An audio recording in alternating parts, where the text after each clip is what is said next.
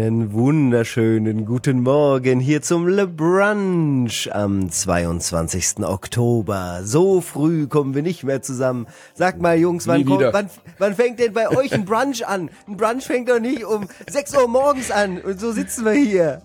8 Guten Uhr, Morgen, 8 Manu. Uhr, Guten Morgen, 8 Uhr. Micha. 8 Uhr am Samstag lassen die mich aufstehen hier. Was mache ich Sechs. nicht alles für euch? Oh Mann, ey. Es fühlt sich doch an wie sechs. Ja, ohne Kaffee fühlt sich das wirklich gerade an. Es wird ja dunkler draußen. Es fühlt sich wirklich Das an wie stimmt. sechs. Ja. Mhm. Also wenn man jetzt gerade aus dem Sommer oder aus dem Spätsommer Aber das ist doch schön. rauskommt. Le Brunch fühlt sich für uns alle drei an wie Sex. Das nehme ich Sechs- jetzt mit sechs, aus diesem Manu, Satz. Du, du, dass du immer alles hören musst. Ja. Das finde ich sehr, sehr gut. Oh. Rührst du gerade in deinem Tee oder was ist das, Kaffee. Micha? Hier. Ah, oh, im Ja, Kaffee. ich Ich will hab, auch Kaffee. ich hab, ein bisschen ja. die morgendliche Atmos äh, Frühstücksatmosphäre so ein bisschen fördern und das äh, hilft einfach so ein bisschen. Äh, Und, und im Video echt ja. Hm? hatten wir schon tanzende Croissants. Yeah. Hat Zeig mir- doch mal, Manu. Mir, Das äh, also liebe Grüße an alle, die uns auf YouTube äh, gucken. An der Stelle nochmal der Hinweis, fast jeden Brunch gibt's auf YouTube. Äh, der ähm, Robin hat mir das mal gebastelt. Mein äh, News-Partner, der hatte mal irgendwo so einen, keine Ahnung, Fimo-Kurs gemacht. Ich weiß es nicht, Das ist aus was richtig das gut. ist. Aber ist richtig cool geworden. Ja? Können wir mal noch mal für Scale neben deine Nase? Ah ja, Süß und klein. sehr schön. Augen, Das ist leider Augengröße. Das ist leider abgebrochen. Das war mal auf so einem kleinen ähm, Fuß gestanden. Jetzt hat es einen Fuß verloren. Aber es ist Mhm. süß. ist ja cool. Kriegt dann eine Prothese. Ja. Was erwartet uns heute im schönen neuen Brunch? Wir fangen natürlich an wie immer mit der Vorspeise. Da hat bestimmt Manu doch einen Gewinner zu verkünden, oder? Yes, habe ich. Wir haben äh, Pikmin 1 und 2 Mhm. verlost unter allen Supporter und Supporterinnen und gewonnen hat Philipp aus Aachen. Herzlichen Glückwunsch. Die Mail auf Patreon ist schon bei dir gelandet und äh, Mitglied seit 85 Monaten ist Philipp. Uff. Krass, mega. oder? Herzlichen Dank dafür. Ja, mega. Vielen, Ja, vielen, vielen vielen Dank, lieben vielen Dank, Dank. für den Support und die Treue und viel Spaß mit Pikmin 1 und 2. Und nicht am Modul lecken, wie wir es letzte Woche gemacht haben. Das, da müsste ich, eigentlich müssen wir da noch einen Clip draus machen. Das war eigentlich echt ganz Mhm. gut. Hast du schon mal Ähm, gemacht, Micha? Äh, nee. Ja, hol dir mal ein Ich lecke Ja, grundsätzlich hol dir mal das Modulen. Ich Hol weiß dir nicht. mal, doch, Nee. das Nee. lohnt sich. Nee, Das nee, hat nee, nee. sich aber gelohnt, sage Michi, ich das halte ich für ein. Gerücht, das halte ich für ein Gerücht. Dass es sich lohnt? Das glaub ich nicht. Wir reden heute über Spider-Man 2, Cocoon, Resident Evil, Dead Island, Stream, ach so, ja, ich rede über eine Streaming-Eskapade äh, und Star Trek Infinite habe ich einen Ersteindruck mitgebracht. Danach geht's zu den News und zum Mailbag und was gab's eigentlich letzte Woche? Letzte Woche haben wir ja eine, eine, eine Trilogie abgefeuert in der hinteren Hälfte der Woche. Angefangen mit der MetaQuest 3, da hast du mit Keno gesprochen, Manu. Das Yes. äh, ist ja mein Kollege bei Heise. Das Mhm. war sehr, sehr lustig, als ich die, euch beide dann im Cast gehört habe zu dem, zu dem Headset. Auch sehr interessant, sehr spannend. Also wer sich für diese VR-Hardware interessiert, äh, gute Episode, unbedingt hören. Ja, Dann, und Keno äh, immer ein sehr lustiger Geselle. Immer Sowieso. sehr viel Spaß mit so ihm. ist es. Ein, ein ganz ein Lieber, sage ich immer zu Keno. Ja, genau. Und Anne- da, da waren wir ja noch pünktlich. Das war ja die Mittwochsfolge, die ich am Mittwoch. waren wir da schon unwirklich, ja, weil wir die okay. Montagsepisode nicht hatten. Und äh, die Montagsfolge kam dann am Donnerstag zwischengeschoben. Anne war auf der Polaris und berichtet solo in einem wunderbaren Solocast auch Mhm. von, äh, von dieser schönen Messe, auf der die Atmosphäre wohl sehr wholesome, Ja. wie man in Neudeutsch sagt, auf Neudeutsch sagt, ähm, gewesen sein soll. Schönes Community-Event. Da haben wir schon ausgemacht im Discord, dass wir nächstes Jahr dort ein größeres Treffen veranstalten. Weil die eine meinte, es war so toll, wir sollten da alle hinkommen. Es waren wirklich viele aus dem Discord, auch dort Oh. äh, sind einige Hamburger und Hamburgerinnen da. Deswegen äh, sollten wir uns überlegen, ob wir da vielleicht nicht einfach gemeinsam hinfahren und einen kleinen Inside Moin Ausflug machen und Community ähm, Umarmung machen. Wenn die Messe eh schon so wholesome ist, dann darf da doch Dann dürfen wir nicht drei fehlen, doch da aus- nicht fehlen. Eben. Das, sonst ist ja in Wirklichkeit gar nicht wholesome. Na gut. Ähm, Super Mario Bros. Wonder habe ich im Test äh, noch besprochen mit dem wunderbaren Tobias Feltin von der GamePro. Das war auch ein, ein großer Spaß. Genauso wie das Spiel war auch der Cast ein Spaß. Äh, empfehle ich unbedingt reinhören. Und ähm, mit Allein schon für deinen morgendlichen Drogentrip, den du da berichtest. Oh ja, Mit deinem das war süß. Frühstücksblümchen.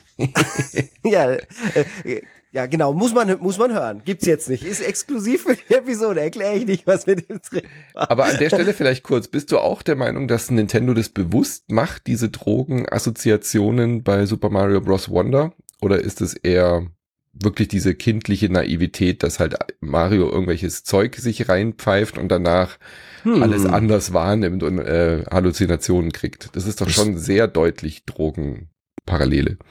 Ist eine sehr ernste, gute Frage. Hm, ich glaube schon, dass das eine Idee war, die sie bewusst in Kauf genommen haben. Also es war wahrscheinlich auf so einer Plus-Minus, äh, auf so einem Plus-Minus-Sheet und es war eher auf der Minusseite und dann haben sie gedacht, aber das ist so cool, das sieht so mhm. toll aus und wir haben so ein super Pilzart-Design hier gerade in Pixel geschaffen, jetzt müssen wir es auch nehmen.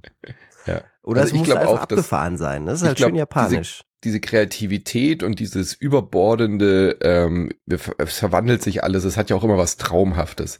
Mhm. Aber ich glaube, dass diese, diese Drogenassoziation, die kriegst du halt da nicht weg weil sich die Welt halt immer so stark verändert. Aber ich glaube auch, dass Nintendo eher gesagt hat, wir, wir wissen, dass es so gelesen werden kann, aber Familien und Kinder und unschuldige Menschen werden das nicht so als bewusste Entscheidung wahrnehmen, aber dass es dann halt mal so gesehen wird in der Meme-Culture, das gehört halt dazu. Das war ja bei Mario isst Pilze und hat irgendwelche wilden Trips, war das ja schon immer eigentlich der Fall, dass das, das irgendwie gelesen werden kann. Auf der anderen Seite frage ich mich auch, wer macht es eigentlich heutzutage noch? Also ich habe das auch nie gemacht. Ich Drogen? bin ja tatsächlich Pilzsammler.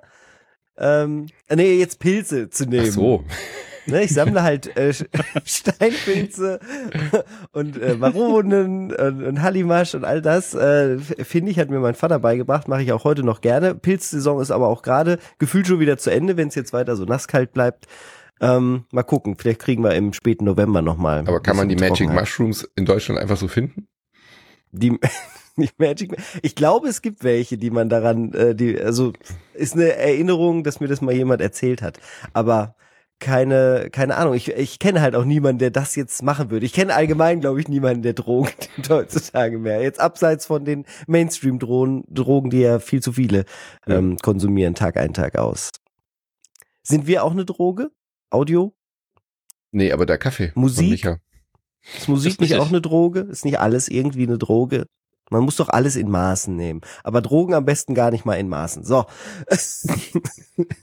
Von diesem kleinen Exkurs ähm, schwingen wir uns rüber nach New York. Schlage ich vor. Yes. Du hast äh, Spider-Man äh, bestimmt schon mehr gespielt als ich. Ich habe es aber auch gespielt. Mhm. Ähm, hau mich doch mal an mit deinem Ersteindruck, Manu. Yes. Ich bin fast durch mit Spider-Man 2. Ich hatte Uff, die Gelegenheit. Ich bin fast ja. durch. nee, also der, der, Cast kommt auch nächste Woche. Ich bin schon äh, auf jeden Fall im letzten Drittel, ähm, ohne jetzt was zu spoilern, aber es merkt man ja dann irgendwie auch, wie die sich die Geschichte entwickelt, denn die Geschichte in Spider-Man 2 steht auf jeden Fall im Vordergrund. Es ist ganz klar eine Fortsetzung, also man merkt richtig, okay, man kriegt more of the same. Ja, also man mhm. hatte ja den ersten Spider-Man mit Peter, dann den quasi 1,5. mit Miles Morales, der ja sein eigenes Spiel bekommen hat. Das ähm, und seinen eigenen, und das Bessere, finde ich auch. Und äh, seinen eigenen Stadtteil dann eben da auch gesaved hat, seine eigene Friendly Neighborhood bekommen hat. Und jetzt in Spider-Man 2 ähm, spielt man beide. Es ist kein Koop-Spiel oder kein Multiplayer. Man hat einfach Zugriff auf beide Spider-Man mit E geschrieben und er kann lustig zwischen ihnen hin und her wechseln, wenn man in den ganz normalen Open-World-Missionen ist. Und ähm, alle beide haben aber feste Missionen, die ihnen zugeschrieben sind, äh, die die Story vorantreiben. Ja? Und natürlich ähm, entwickelt sich dann eben ein eine Verbindung zwischen diesen beiden Geschichten. Die treffen sich natürlich auch ständig und äh, das ist wirklich eine ganz, ganz klare Fortsetzung. Das Spiel profitiert auch davon, wenn du die beiden Vorgänger gespielt hast, wenn du weißt, äh, mhm. wie die Charaktere sich entwickelt haben, weil es eben ihr eigenes Universum ist. Es ist ja keine Filmadaption, es greift ja immer eine eigene Geschichte auf. Und hat man in den Trailern ja schon gesehen, der Main Story Part ist diese ganze Venom-Geschichte. Mhm. Also Venom, äh, Venoms, Venoms Origin-Geschichte sozusagen wird in diesem Spiel jetzt äh, erzählt. Und das ist wirklich spannend. Ich war am Anfang, der Ersteindruck war so, okay, more of the same. Ähm, Kenne ich alles schon, sind halt ein paar neue Fähigkeiten dazu gekommen. Die Stadt sieht natürlich wieder toll aus. Du hast jetzt sehr viele so Komfortgeschichten dazu bekommen. Also die Spinnen gehen nicht mehr unter, wenn sie im Wasser landen, sondern du kannst mhm. immer noch so ein bisschen auf dem Wasser gleiten. Du hast einen Wingsuit bekommen. Das, das Ding wurde cool. jetzt zum äh, Batman-Spiel, finde ich. Mhm. das macht so ja. Bock den, äh, du, du kannst Schnellreise im Spiel freischalten. Ich habe es nicht einmal genutzt jetzt in den 20 Stunden, die ich gespielt habe. Man ist so wahnsinnig schnell, ne? Ja. Du bist so schnell unterwegs. Du hast jetzt auch an den Durch Teilen, die Upgrades auch im Tech Tree. Genau. Und du hast jetzt zum Beispiel an der Brooklyn Bridge oder so ist einfach so ein Luftzug oder zwischen den Häuserschluchten. Mhm. Und wenn du dann in diesen Kanal reingleitest, dann huh, hast du wie so eine Schnellreise quasi eingebaut. Haben sie richtig gut gemacht, finde ich, diese Upgrades äh, äh, von dem, wie man sich durch die Welt bewegt. Das Kampfsystem ist genauso flüssig und bequem und gut wie immer. Hat jetzt eben ein paar neue Moves dazu gekriegt. Vor allem Ähm, auch Koop-Moves mit ja. Miles Morales, die äh, einfach so eingestreut werden, die man Genau. dann so optional auslösen kann und die sind dann sehr, sehr gut. Auch nichts, was man nicht in einem anderen Spiel schon mal gesehen Genau. hätte, aber sind hier sehr, sehr schön, so wie alles in diesem Spiel, Ist wahnsinnig hochqualitativ präsentiert, präsentiert Ja. wird. Wie fandst du denn den Einstieg? Das ist, glaube ich, kein großer Spoiler, wenn wir sagen, das ist erstmal ein ganz, ganz lang, ich glaube, das ist ein ultra langes Kapitel mit Sandman. Ja. Und ähm, also es ist extrem geil präsentiert, aber mir war es ein bisschen zu lang für den Anfang. Äh, wie fandst du's? Ich fand's geil, weil man halt sofort gleich wieder drin war und du ja auch schon, du hast nicht so dieses ewig lange, was mich immer nervt, so Tutorial, drück doch mal diese Taste, drück doch mal diese Taste. Das machen die Ist schon, schon auch, auch da? Ja, genau. aber du bist halt richtig drin in der Action. Ja, es ist gleich ein riesiger Bossfight, mit dem das Spiel losgeht. Mhm. Äh, und das fand ich schon sehr cool inszeniert, weil das kriegen sie halt immer fantastisch hin. Also diese Inszenierung, allein schon die Größe von Sandman, wie er Ja. da in, in New York rumsteht, das ist schon fantastisch. Und das Und die Spiel Tragik. schaltet dann auch keinen großen Gang runter. Das äh, bleibt wirklich auf diesem hohen Niveau. Ich fand die Tragik hinter dem Ganzen auch wieder so schön. Also Mhm. direkt zu Beginn kommt dann auch so eine Schwere rein, die man bei einem äh, Hey, Happy Neighborhood Spider-Man nicht unbedingt äh, erwarten würde, obwohl natürlich die Comics da auch einiges hergeben. Aber dass sie das so gut eingefangen haben, beziehungsweise auch ihren eigenen Spin da so ein bisschen drauf machen, das fand Mhm. ich direkt dann doch sehr viel interessanter, als ich gedacht hätte. Äh, ich habe ja schon gesagt, Miles Morales fand ich auch unter anderem aus ähnlichen Gründen stärker, weil es die Handlung insgesamt ernster, schöner, nicht unbedingt düsterer, aber insgesamt erwachsener irgendwie rübergebracht hat und vor allen Dingen kompakter. Ne? Das erste wirkt wie so ein Open World Ubisoft Trada, während das Miles Mor- Morales schon viel kompakter ist und dieses hier vereint jetzt so beide, diese Ja. beiden Stärken miteinander. Genau, Und kompakt glaube, ist es Open- nicht, es ist immer noch Nee, ein riesiges. Open-World-Spiel, du hast immer noch tausende von Nebenquests, aber auch, ähm, also der, der kleine Kritikpunkt, den ich auch im Cast äh, ausarbeiten werde nächste Woche, ist, dass sie es nicht geschafft haben, jetzt Open World auf die nächste Stufe zu bringen. Ja? Also sie Mhm. haben es perfektioniert, diese Formel, die sie haben. Und ähm, sie haben es auch wieder drin, dass du sehr schöne kleine Nebenquests hast, aber du hast Mhm. halt auch die Standard-Quests, die dann so aufpoppen und da wäre me weniger mehr gewesen. Also Mhm. die Stadt dafür wieder ein bisschen lebendiger machen. New York ist schon relativ leer dafür. Natürlich, wenn du mal irgendwo auf einem Aussichtspunkt bist, wo irgendwie Touristenattraktion ist, da stehen dann auch schon ein paar Leute rum, irgendwie oben auf dem Empire State Building. Aber in den Straßen, ich meine, du machst, du hinterlässt so ein Chaos in dieser Stadt äh, Mhm. mit den Feinden, die dir da begegnen. Und äh, sehr wenig Casualties, ja, sehr wenig Zivilisten, die dann da weghüpfen.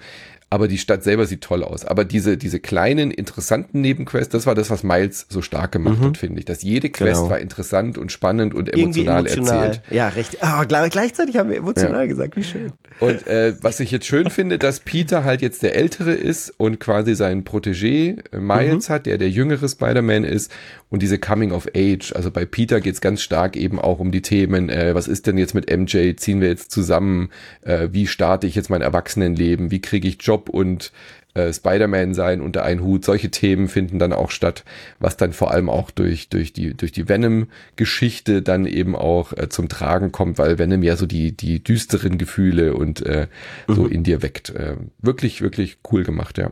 Hast Toll. du dir den Fotomode mal angeguckt? Ich mag Fotomodo in, in, in, in Spielen nicht. Mir, mir gibt es einfach gar nichts. Ja, ich an. Weiß, ist der, war ja im ersten schon super. Na, äh, Und, und es ist jetzt ein another level. Du hast äh, die ersten Effekte, kannst da quasi einen Look draus machen, als würdest du ein NES-Spiel spielen. Mhm. Es ist absolut irre. Die Filter und, und ähm, Analyse Optionen, die in diesem Fotomode drin sind, sind alles andere, was ich bisher gesehen habe, übertreffend. Ist wirklich verrückt. Dieser Fotomode allein äh, hat es extrem interessant für mich gemacht. Und ich bin eigentlich nicht der größte Spider-Man-Fan. Habe ich ja, glaube ich, auch in einem äh, vorherigen äh, Brunch schon mal gezeigt. Ich wollte eigentlich gesagt, ich wollte eigentlich gar nicht reingucken. Jetzt habe ich es doch wieder gemacht. Und es ich bin positiv überrascht. Ich mag immer von Spider-Man diese inneren Monologe und diese Selbstgespräche nicht. Die finde ich immer ultra albern. Die finde ich super. Die sind hier auch wieder drin. Aber ähm, also das ist schon, das ist schon der Sony Blockbuster für dieses Jahr, muss man, äh, Ja. muss man so sagen. Richtig geil. Ist, ist Cocoon auch ein Blockbuster oder ein Indie-Gem, Micha? Ein Indie-Jam ist das, ja. Ich sitze hier und denke, ach, Spider-Man, Leute. Diggi, fühle ich nicht. Ja. Sorry. Aber wenn du hast den Fotomode nicht ausprobiert, der würde deine Äh, Fotomodus, ich bin im Gegensatz zu Manu ein Riesenfan von Fotomodus. Ich baue sogar in dem Spielprojekt, in dem ich gerade arbeite, habe ich auch schon äh, direkt am Anfang in der Prototypphase Fotomodus eingebaut. So wichtig ist mir das. Ich will halt, dass die Ah, gut. Leute ne, ja. mit ein paar Extras auch diesen Fotomodus nutzen. Äh, Und wir haben im Discord auch einen Screenshot-Kanal, wo Mhm. die Leute sehr, sehr fleißig an diesem Fotomodus sitzen. Und vielen Dank an euch. Wegen euch habe ich jetzt in meinem Spiel einen Fotomodus drin. ich bin gespannt. Aber auf jeden Fall ist es so, ähm, Cocoon ist genau das Gegenteil. Ist halt ein Indie-Titel. Ähm, es ist ein Spiel, wo ich für IGN Deutschland einen Artikel, ach, stimmt gar nicht, nicht Artikel, ein Video zugemacht habe. Und einen Artikel, doch. Ähm, haben wir auch parallel dann halt auch eine Review zugepostet und ähm, hatte ich eigentlich immer fest vor, das hier bei Insert Moin unterzubringen. Das mache ich jetzt, machen wir jetzt hier in Form dieses Brunches, weil komischerweise so viel, also es, niemand hat es in meiner Bubble gespielt und es liegt wahrscheinlich daran, dass jetzt einfach so wahnsinnig viele Spiele rauskommen, dass einige das wahrscheinlich jetzt erstmal ein bisschen später wahrscheinlich entdecken und so. Es ist ein, aber überseht es nicht. Es ist ein fantastisches richtig gutes ähm, äh, Indie-Jam. Äh, ich würde sagen, es ist hauptsächlich ein Puzzlespiel von den äh, Designer, äh, der auch Inside und Limbo gemacht hat. Also Und auch düster. naja, nee, gar nicht so. Also es hat düstere Sequenzen, es ist aber nicht so düster wie Inside. Also Inside Mhm. ist ja richtig so mit äh, Unterwassersequenzen und so und richtig, richtig fies und äh, so schlimm ist es nicht. Also es ist kein Albtraum-Game. Es würde eher sagen, aber das ist diese sphärischen Elemente, die die äh, Limbo und Inside haben. Ne? Es gibt ja Mhm. manchmal auch so diese Momente, die so was ähm, sphärisches haben, so was verträumtes und so, dass es eher in diese Richtung geht. Und die Perspektive ist aber eine komplett andere. Du bist so ein kleines Insektenwesen. Dieses, das siehst du aus der Vogelperspektive und du steuerst das ganze Spiel auch die ganze Zeit aus einer Vogelperspektive. Und der Fokus liegt ein bisschen mehr auf dem Puzzle-Design. Also man muss sehr viel mehr mit der Umgebung interagieren. Du nimmst Gegenstände oder Sachen in die Hand und ziehst die irgendwo hin. Da Und man laufen steuert so. eine kleine Figur und Genau. Ja, okay. Es sieht aus wie so ein, ja, wie so ein Insektenmann. Ich weiß nicht, also, wenn wir jetzt schon bei. Superhelden waren. wie so ein kleiner Typ in so ein, also nicht Anzug, aber so, ne, das ist schon eine Bei den humanoide Simpsons gibt es Figur. doch immer so einen Typ, Ja. der in so einem äh, Bienen-Cosplay rumläuft. Ja, ja, oder? ja, genau. Daran so ein das bisschen, die ganze Zeit daran sieht es sieht wirklich so ein bisschen aus, wie so ein kleiner. Typ im. Superheldenanzug. Es ist wirklich ein Insektenwesen. Du kannst auch nicht fliegen, ähm, du kannst aber ähm, halt rumlaufen und, und dich bewegen. Naja, und du, du steuerst, äh, das, das ist sehr intuitiv von der Steuerung. Du kannst quasi nur laufen, hast eine Interaktionstaste. Du kannst jetzt auch nicht springen oder so.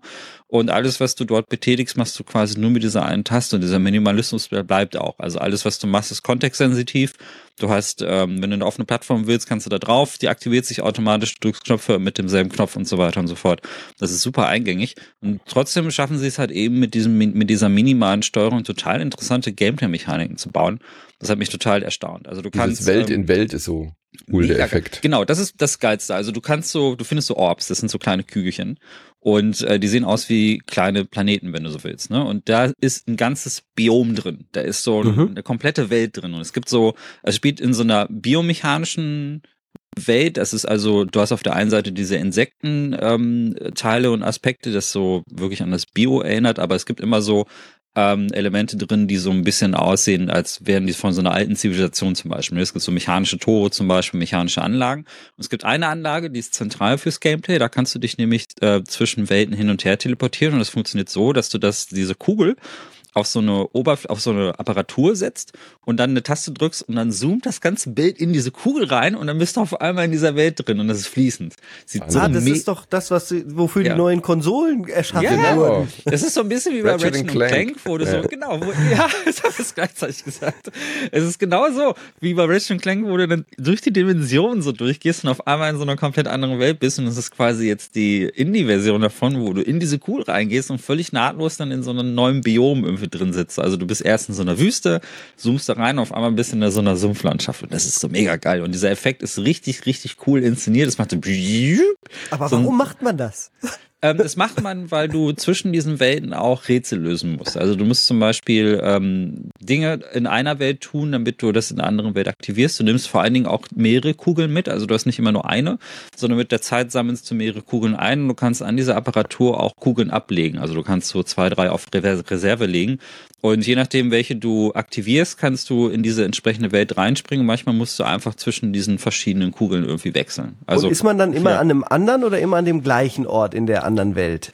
Nee, das ist Wechsel. Also du kannst diese Apparatur sowohl in der Sumpfwelt als auch in der ähm, in der Wüstenwelt irgendwie haben und so. Es gibt schon so ein Hub, also es gibt schon eine ich würde sagen, so, äh, die hat mich ein bisschen an Borgschiffe von Star Trek erinnert. So eine sehr Mhm. mechanische Welt, wo du, wo das schon ein bisschen zentraler ist.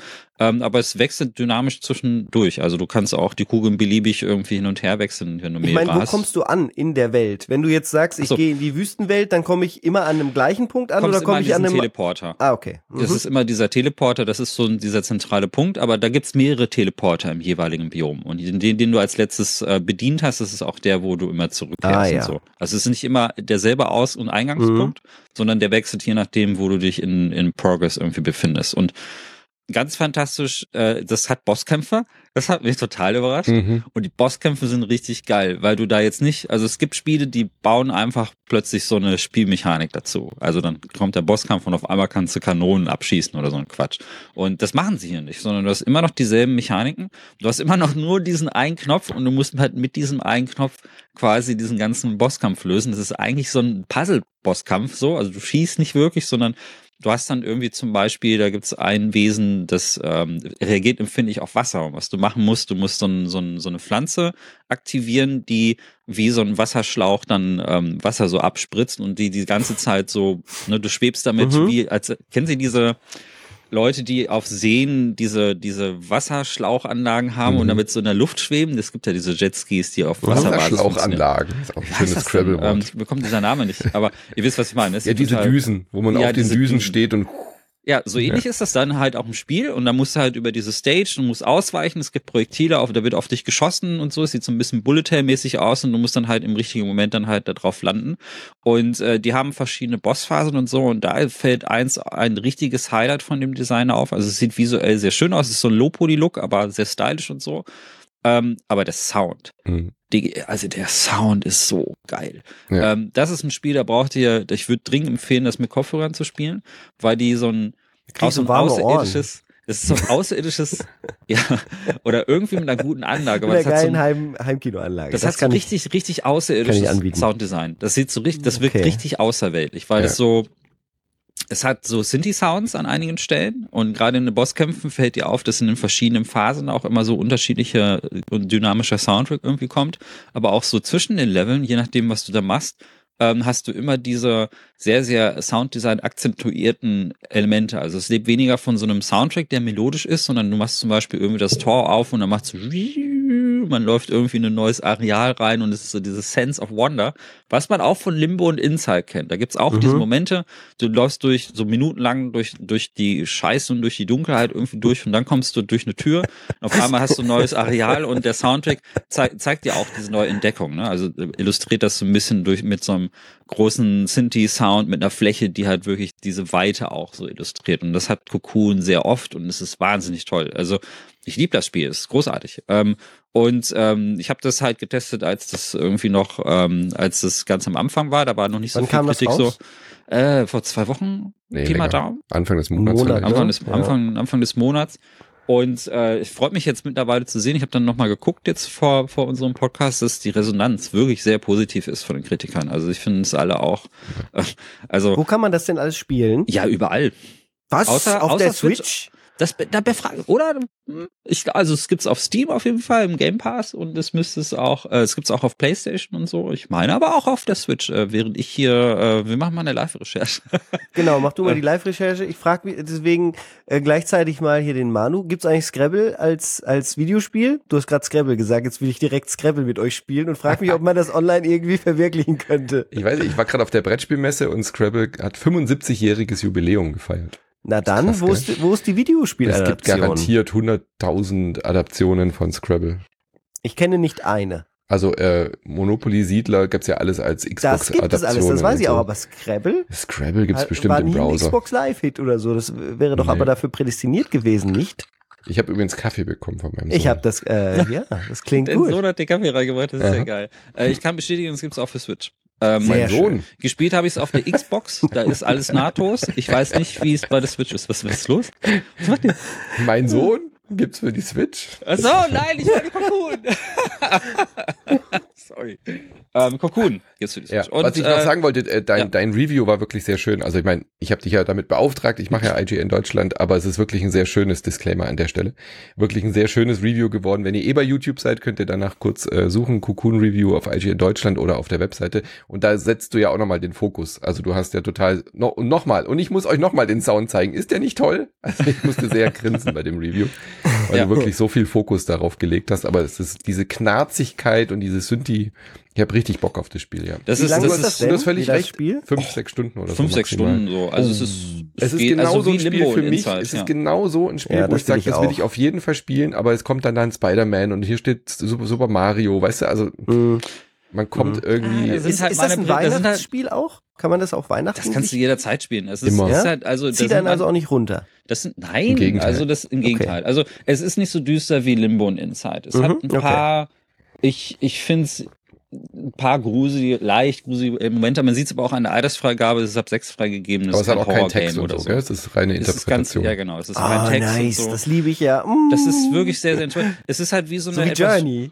Ja, genau. Ich würde sagen, die Atmosphäre geht halt wirklich auch eher so ins Mysteriöse irgendwie so rein. Es ist halt nicht, es ist, also es hat manchmal je nach Ausgangslage so leichte Gruselmomente, aber jetzt nicht so großartig. Also es ist Inside, Inside ist ja richtig deprimierend, finde Mhm. ich. Also es ist ein sehr, Limbo fand ich schon deprimierend, aber mysteriös und Inside ist so, Inside ich ist echt dark am Ende, ja. es ist sehr dark. Und, es ist äh, genau, es ist das Ende ist düster, aber lustigerweise ich äh, habe ja Inside nachgeholt. Ich glaube, das Mhm. war sogar letztes Jahr auf der Switch und ich fand das insgesamt eine Aneinanderreihung an lustigen normalen Videospielrätseln Mhm. mit guter Atmosphäre, mit einem guten krassen Knaller am Ende, aber so richtig Mhm. runtergezogen hat mich das zum Beispiel jetzt nicht. Ja, wie fandst du den Limbo? Hat dich das, das ist bei dir mehr funktioniert? Limbo hat oder? das mehr bei mir gemacht. Lim Okay. Limbo hatte aber auch krassere Effekte gefühlt. Ja. Also Mhm. da war der Tod ständig ein bisschen krasser drin. Limbo hat ja auch, ja genau, der Tod ist ja auch viel Ja. präsenter und wie viel Ja. mehr akzentuiert und wir Cocoon sind ja ist auch das im gar Limbo. nicht. Ja. Cocoon ist das überhaupt nicht. Also Dann ist doch Cocoon ein perfektes Spiel für dich zum Streamen,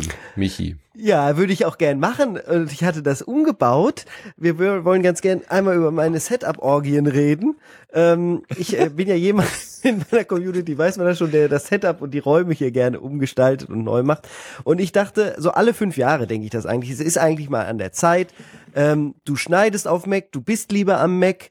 Ähm, nimm doch das MacBook, nimm ein iMac oder sonst was, stell dir den hin und stream damit. Die M-Chips sind ja dafür eigentlich prädestiniert, haben gute Video-Encoding-Eigenschaften ähm, und, und wie gesagt, Final Cut damit zu schneiden ist ein absoluter Traum.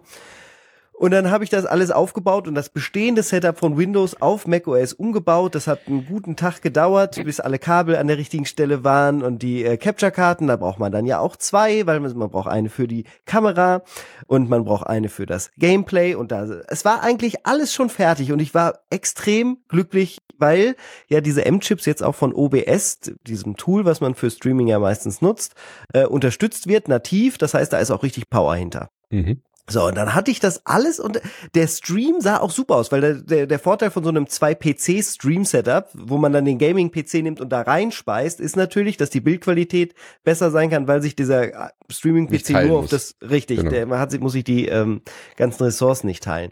Und ich war super zufrieden direkt mit der Bildqualität. Und dann habe ich einen Teststream sozusagen gemacht, einfach auf Aufnahme geklickt und äh, den Stream-Encoder genommen. Und dann wurde das wieder so eine Ruckelorgie. Äh, Ich, ich kann das einfach nicht fassen, dass es nicht möglich ist, mit, mit MacBooks, mit Apple Hardware vernünftig zu streamen. Es liegt daran am Ende, dass zu viele, äh, dass man zu viel Peripherie ansteckt. Also dieser, dieser Thunderbolt-Bus ist permanent äh, überladen. Und der kommt schon ab der zweiten Streaming-Karte, wenn du dann 2000, äh, 1440p da reinmachst mit 60 FPS plus deine Kamera, dann vielleicht noch ein Effekt, weil du irgendwie runde Corners haben willst, drei, vier Browser-Sources, Ende im Gelände. Äh, der, der Prozessor ist nicht ausgelastet. Es ist, sind diese Peripheriegeschichten, die halt einfach nicht genügend Power haben, da alles durchzuleiten und zu managen. Das ist das, was anfängt zu, zu ruckeln.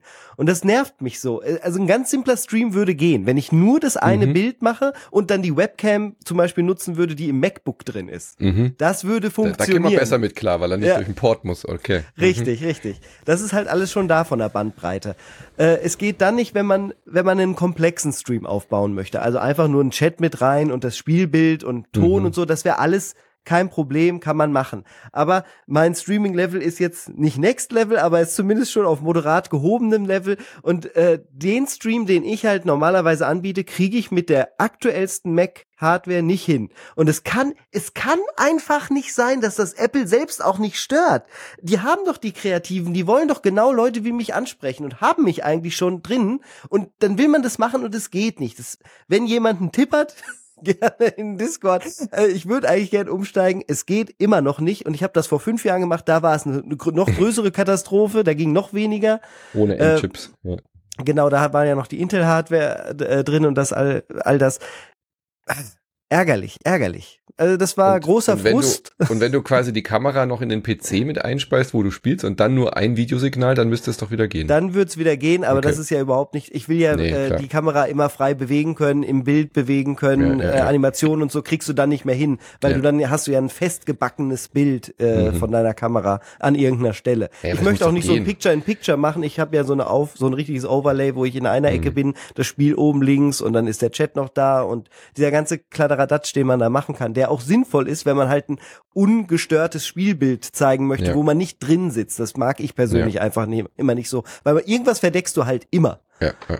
Und ja, ähm, Und, und, und Thunderbolt ist, äh, hat da keine Power dafür, oder was? eigentlich schon. Es müsste, Ja, das also das ergibt also. gar Das- keinen Sinn, Nee. dass es so ist, dass das das Proble- Problem ist. Aber es ist das Problem. Und das Gleiche hat man tatsächlich aber auch am Windows-PC, wenn du da halt alles an den gleichen Bus steckst. Also jetzt, Mhm. äh, nehmen wir an, du hast so ein Front-IO, also äh, Eingänge vorne, USB-C und zwei USB 3.0 und vielleicht noch ein USB 2. Das würde ja reichen für zwei Capture-Karten Mhm. und äh, dann willst du aber auch noch deine Maus da ja irgendwo drin haben. Da, das oder ein Stream Deck, ne, es gibt ja tausend Sachen und dein Audio-Interface. Wenn du das jetzt alles da vorne reinstecken würdest, würde auch nichts gehen. Der Vorteil an dem Windows-PC ist halt, der hat hinten noch eins und wahrscheinlich noch eins, wenn du ein gutes Mainboard gekauft hast. Also das Wichtigste für einen guten, möglich, bestmöglichen Stream mit hoher Komplexität allen vier Seiten ist eigentlich das beste Mainboard zu kaufen, weil das der Unterschied ist, weil der dir dann Oh drei, äh, dreimal Bandbreite für, für USB gibt.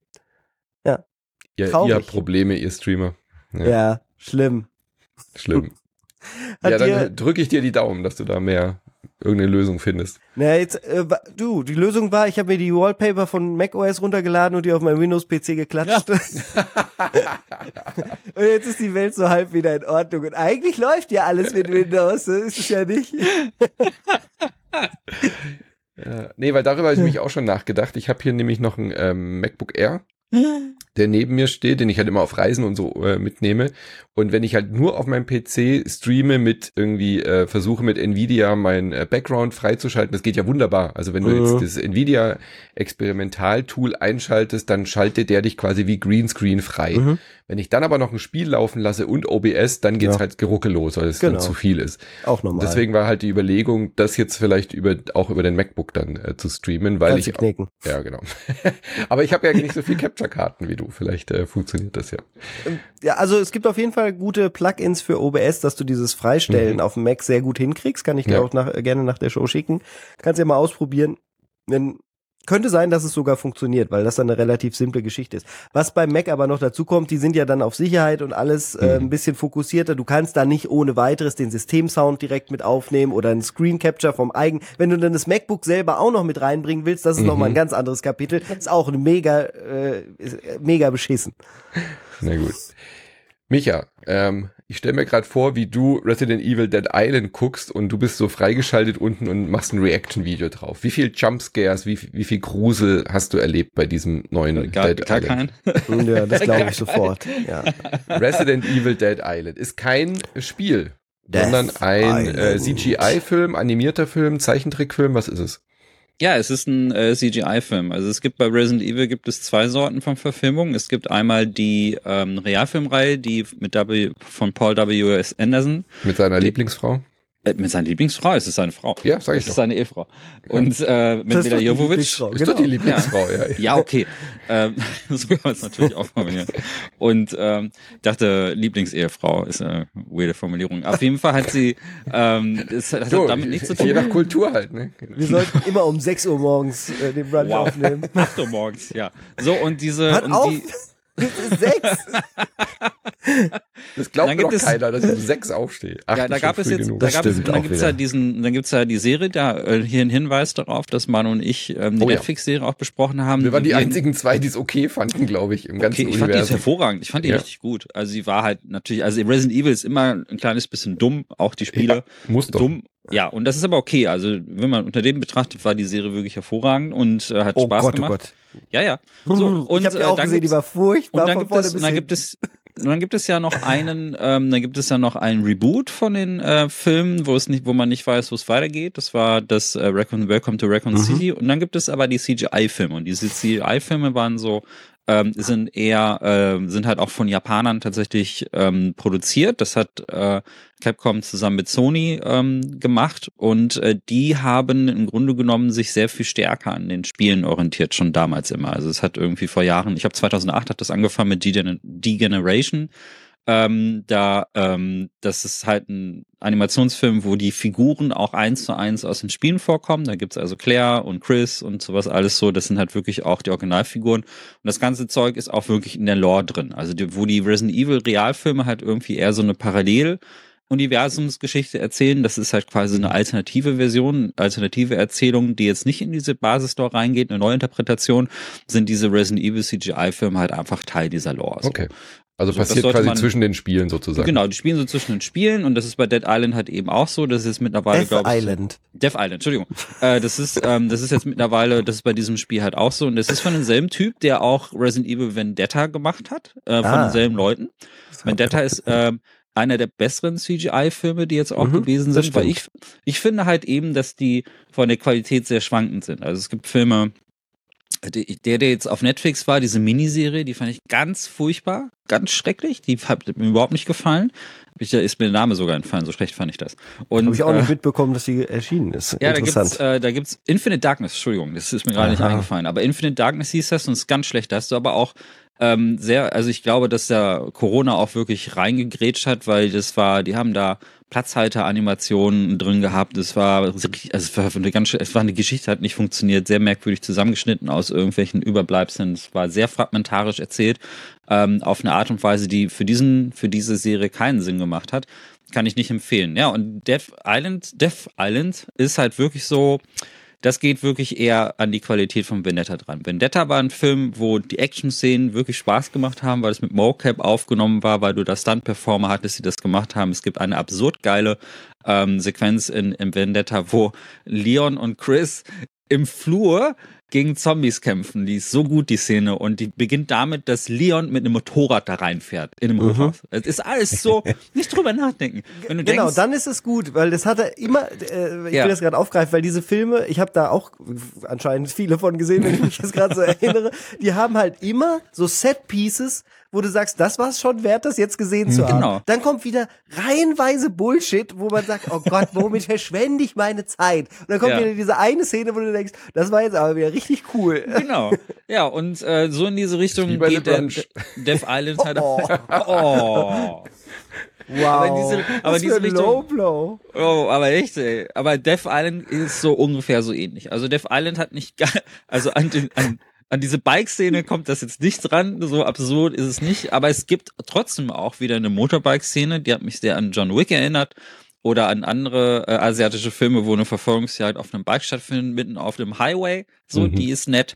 Und es gibt wieder äh, sehr viele Mocap-Sequenzen, wo du auch wirklich siehst, dass da Performer dran sind, die diese ganzen Bewegungen gemacht haben. Es sieht halt schon so ein bisschen wie die John Wick-Generation halt aus von Action-Szenen, was aber cool ist, was gut funktioniert. Und ähm, was mich diesmal aber wirklich überrascht hat, ist, dass es einen ganz guten Bösewicht hat. Der ist gut geschrieben. für ein Resident, also für gerade für einen Resident Evil Bösewicht, das sind ja oft immer irgendwelche Dullis, die äh, so sehr einfache Motivationen haben und die ist hier eigentlich auch sehr einfach. Der war aber gut gemacht. Also ich fand äh, für einen Resident Evil Bösewicht war das einer der wirklich besseren. Der hat mir gut gefallen und ähm, war, äh, ich will nicht zu viel vorwegnehmen, der war aber gut gespielt, hatte eine gute Motivation irgendwie und natürlich ist es am Ende jemand, der sich dann den Virus spritzt und zum Monster wird. Das ist typisch Resident Evil, das Spoiler! passiert. Ja, das ist, das ist Resident Evil. Aber, und das ist das nächste, das Geile ist, dass sie es geschafft haben, hier alle ikonischen Figuren von Resident Evil in einen Film zu bringen. Das ist auch das, Mhm. was man im Trailer auch sieht. Und ich denke, äh, wo Resident, ja, also da sind Claire und Rebecca und Jill und Chris und Leon quasi. Kannst du das äh, Cover bitte nochmal zeigen? Ja, hier. So, die sind alle hier drauf. Jill ist die Protagonistin genau. von dem Film. Äh, da, da möchte ich kurz einmal ein, reingrätschen, wenn ich darf. Klar. Ähm, wenn ich sie da auch schon wieder sehe, hier sieht sie, hier ist es so ein bisschen verfremdet vom Stil her, aber insgesamt, ähm, ich habe ja so einen kleinen, kleinen Crush auf die, auf die Jill hier. Ähm, ich habe einen großen Crush auf die Jill Okay, dann habe ich auch, So. dann habe ich, dann habe ich auch einen großen Crush, So. wenn du das zugibst. Und diese- die ist und so wenn- cool ge- designt, oder? Das Die- ich liebe Jill.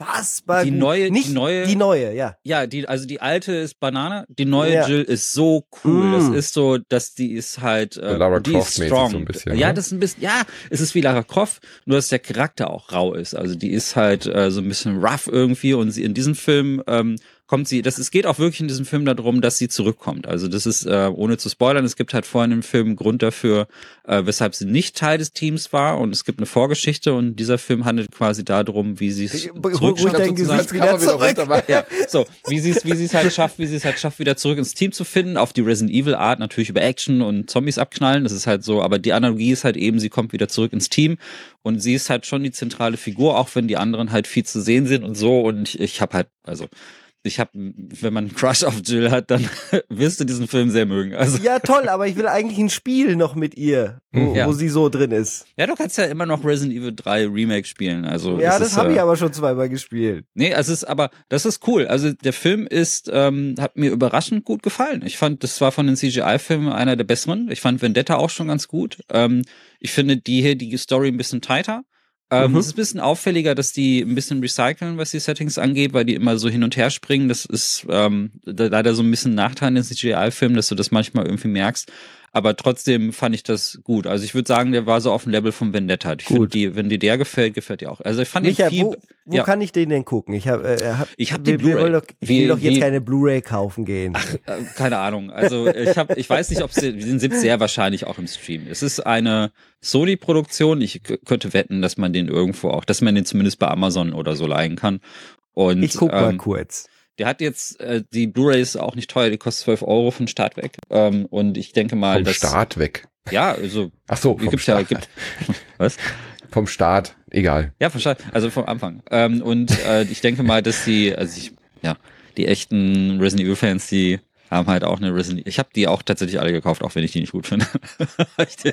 also der, der ist wirklich gut. Der ist viel besser als Damnation, der ist viel besser als Degeneration, der ist auch viel, viel, viel besser als das Infinite Darkness. Also ich würde den so auf den Level von Vendetta.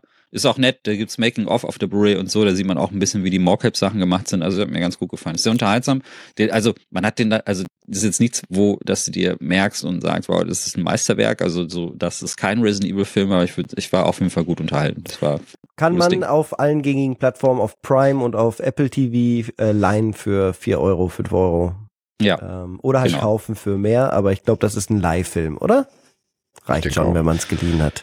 Je nachdem, was für eine Art von Fan du bist. Also ich habe ja eine riesen Horrorsammlung, Retail. Also ich kaufe diese Sachen halt so. Ähm, Mhm. Die hat ja in die Horrorsammlung dazu. Und, Ja, klar. Ähm, aber klar, wenn, also für alle anderen würde ich sagen, ist es halt ein Live-Film, wenn ihr Bock auf CGI habt. Weil es ist schon Mhm. hart CGI, es sieht nicht realistisch Aber aus. technisch also, auch super gemacht. ne? Man hat das schon gesehen bei der Ankündigung, da fand ich es zumindest. Ey, es ist äh, jetzt, also ja, wir, wir haben uns weiterentwickelt. Ich, Also Ja. super, ich super denke immer an Final CGI-Level ist. Arcane. Arcane ist wirklich der Super-Level, der, Ja. der Industriestandard jetzt geworden, an den sich Okay. alle messen lassen müssen. Ich finde, oder? ich finde, man merkt auch den Qualitätsunterschied. Der Fokus liegt hier sehr stark auf Jill, was Mhm. uns beide Mhm. natürlich freut. Michi Mhm. und Jill sieht hammermäßig gut animiert aus, Gesichtsanimation, wow.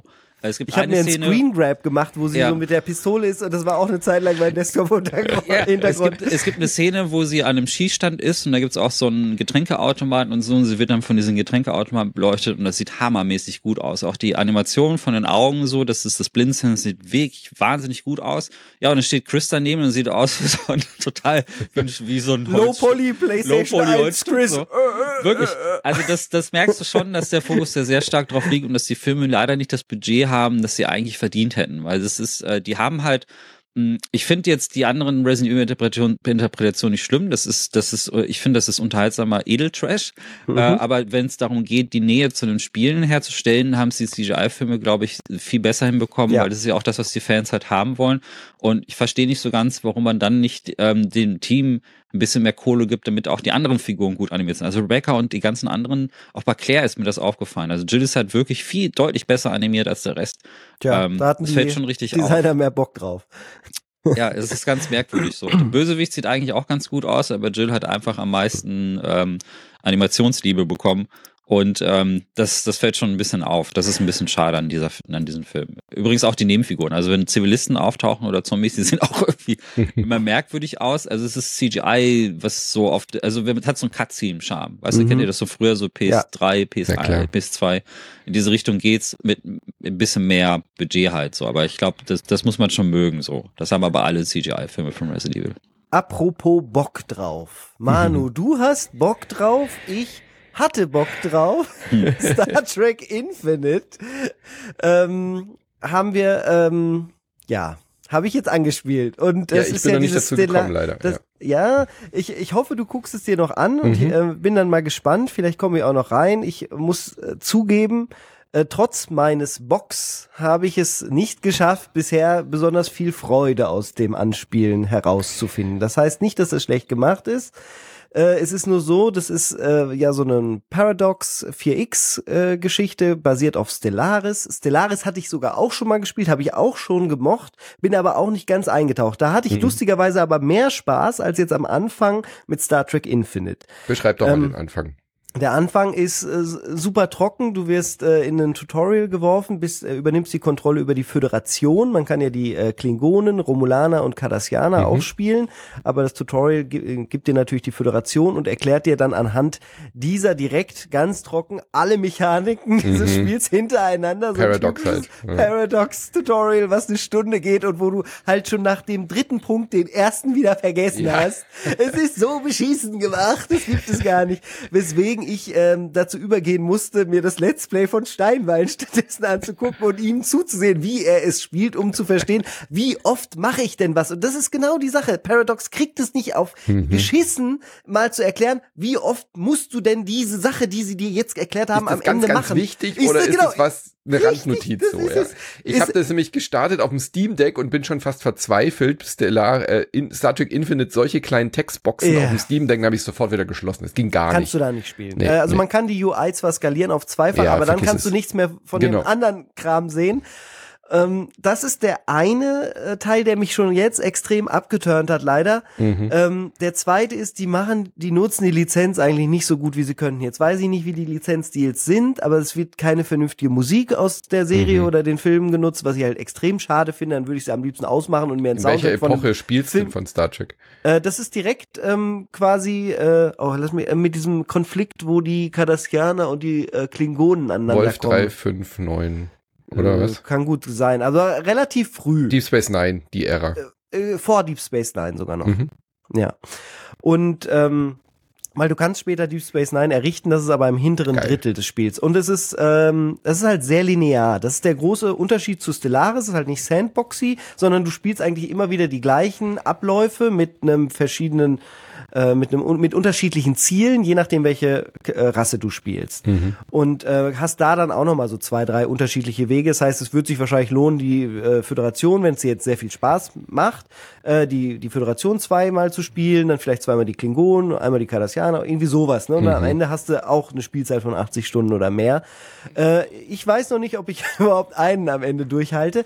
Ähm, das, äh, also die, diese die wir haben ja darüber gesprochen, Star Trek fixt uns halt an, ne? Deswegen Mhm. finden wir es jetzt spannend. Stellaris fand ich cool, weil da, das war mehr so wie Civilization, da konnte ich meine Mhm. Civilization Skills stärker drauf ansetzen. Hier will das Spiel eigentlich, dass du auch die Star Trek Lizenz so ein bisschen als Motivation nutzt und dann macht es aber die Lizenz eigentlich echt gar nicht mal so gut. Also auch die Schiffe kannst du nicht richtig ranzoomen und dir richtig schön angucken und es wird nicht mal eine Kamerafahrt genutzt oder irgendwas, die so ein bisschen Star Trek Feeling aufkommen lassen würde. Es sind eigentlich nur die Namen. Es wirkt wirklich wie so eine so ein Mod. Modifikation von Stellaris halt, ne? wie eine Mod, die vom Fan gemacht ist, aber Ja. halt dann sehr, sehr hochwertig.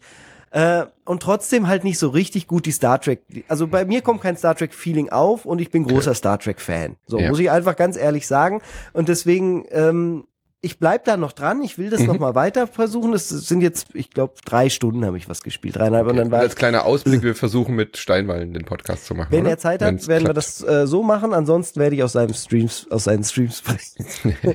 er ist da, also er macht gerade ein Let's Play. Ähm, er hat auch offensichtlich mehr Freude dran, aber auch bei ihm zu Der gucken. streamt auch nicht auf dem Mac. der streamt auch nicht auf dem Mac.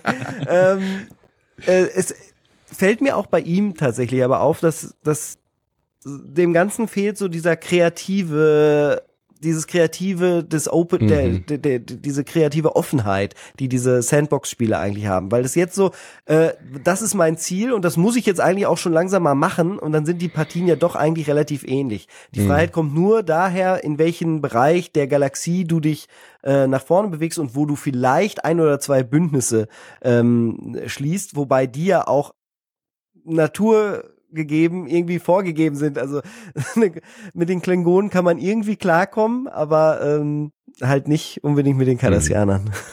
Na gut, ich werde es mir nochmal angucken und dann werden wir in nächste oder übernächste Woche einen Cast dazu Ja, machen. da brauche ich auf jeden Fall mehr Ruhe für und Ja, genau. äh, dann, vielleicht normalerweise fuchse ich mich halt schon in sowas rein. Ich habe zum Beispiel in Crusader Kings 3 oder so habe ich Spaß gefunden, Mhm. aber auch da war es schwer, weil man erst diesen Flow einmal finden muss. Wie oft muss ich jetzt einen neuen ähm, ne, ne, ne neue Armee ausheben Mhm. und da wieder einen General zuweisen? Wie oft ist es wichtig, dass ich doch eine neue äh, Stadt gründe auf einem fremden Planeten, weil du kannst halt immer alles machen. Mhm. Du weißt aber nie, wann was wichtig ist. Das macht Civilization so viel besser. Ja. Oder ist es halt irgendwie natürlicher, weil man, äh, weil man weiß, obwohl, es das der stimmt auch normale nicht. Prozess ist irgendwie so, ja. Genau, es ist der Standardprozess, den man natürlich aus dem Geschichtsunterricht irgendwie gelehrt wurde.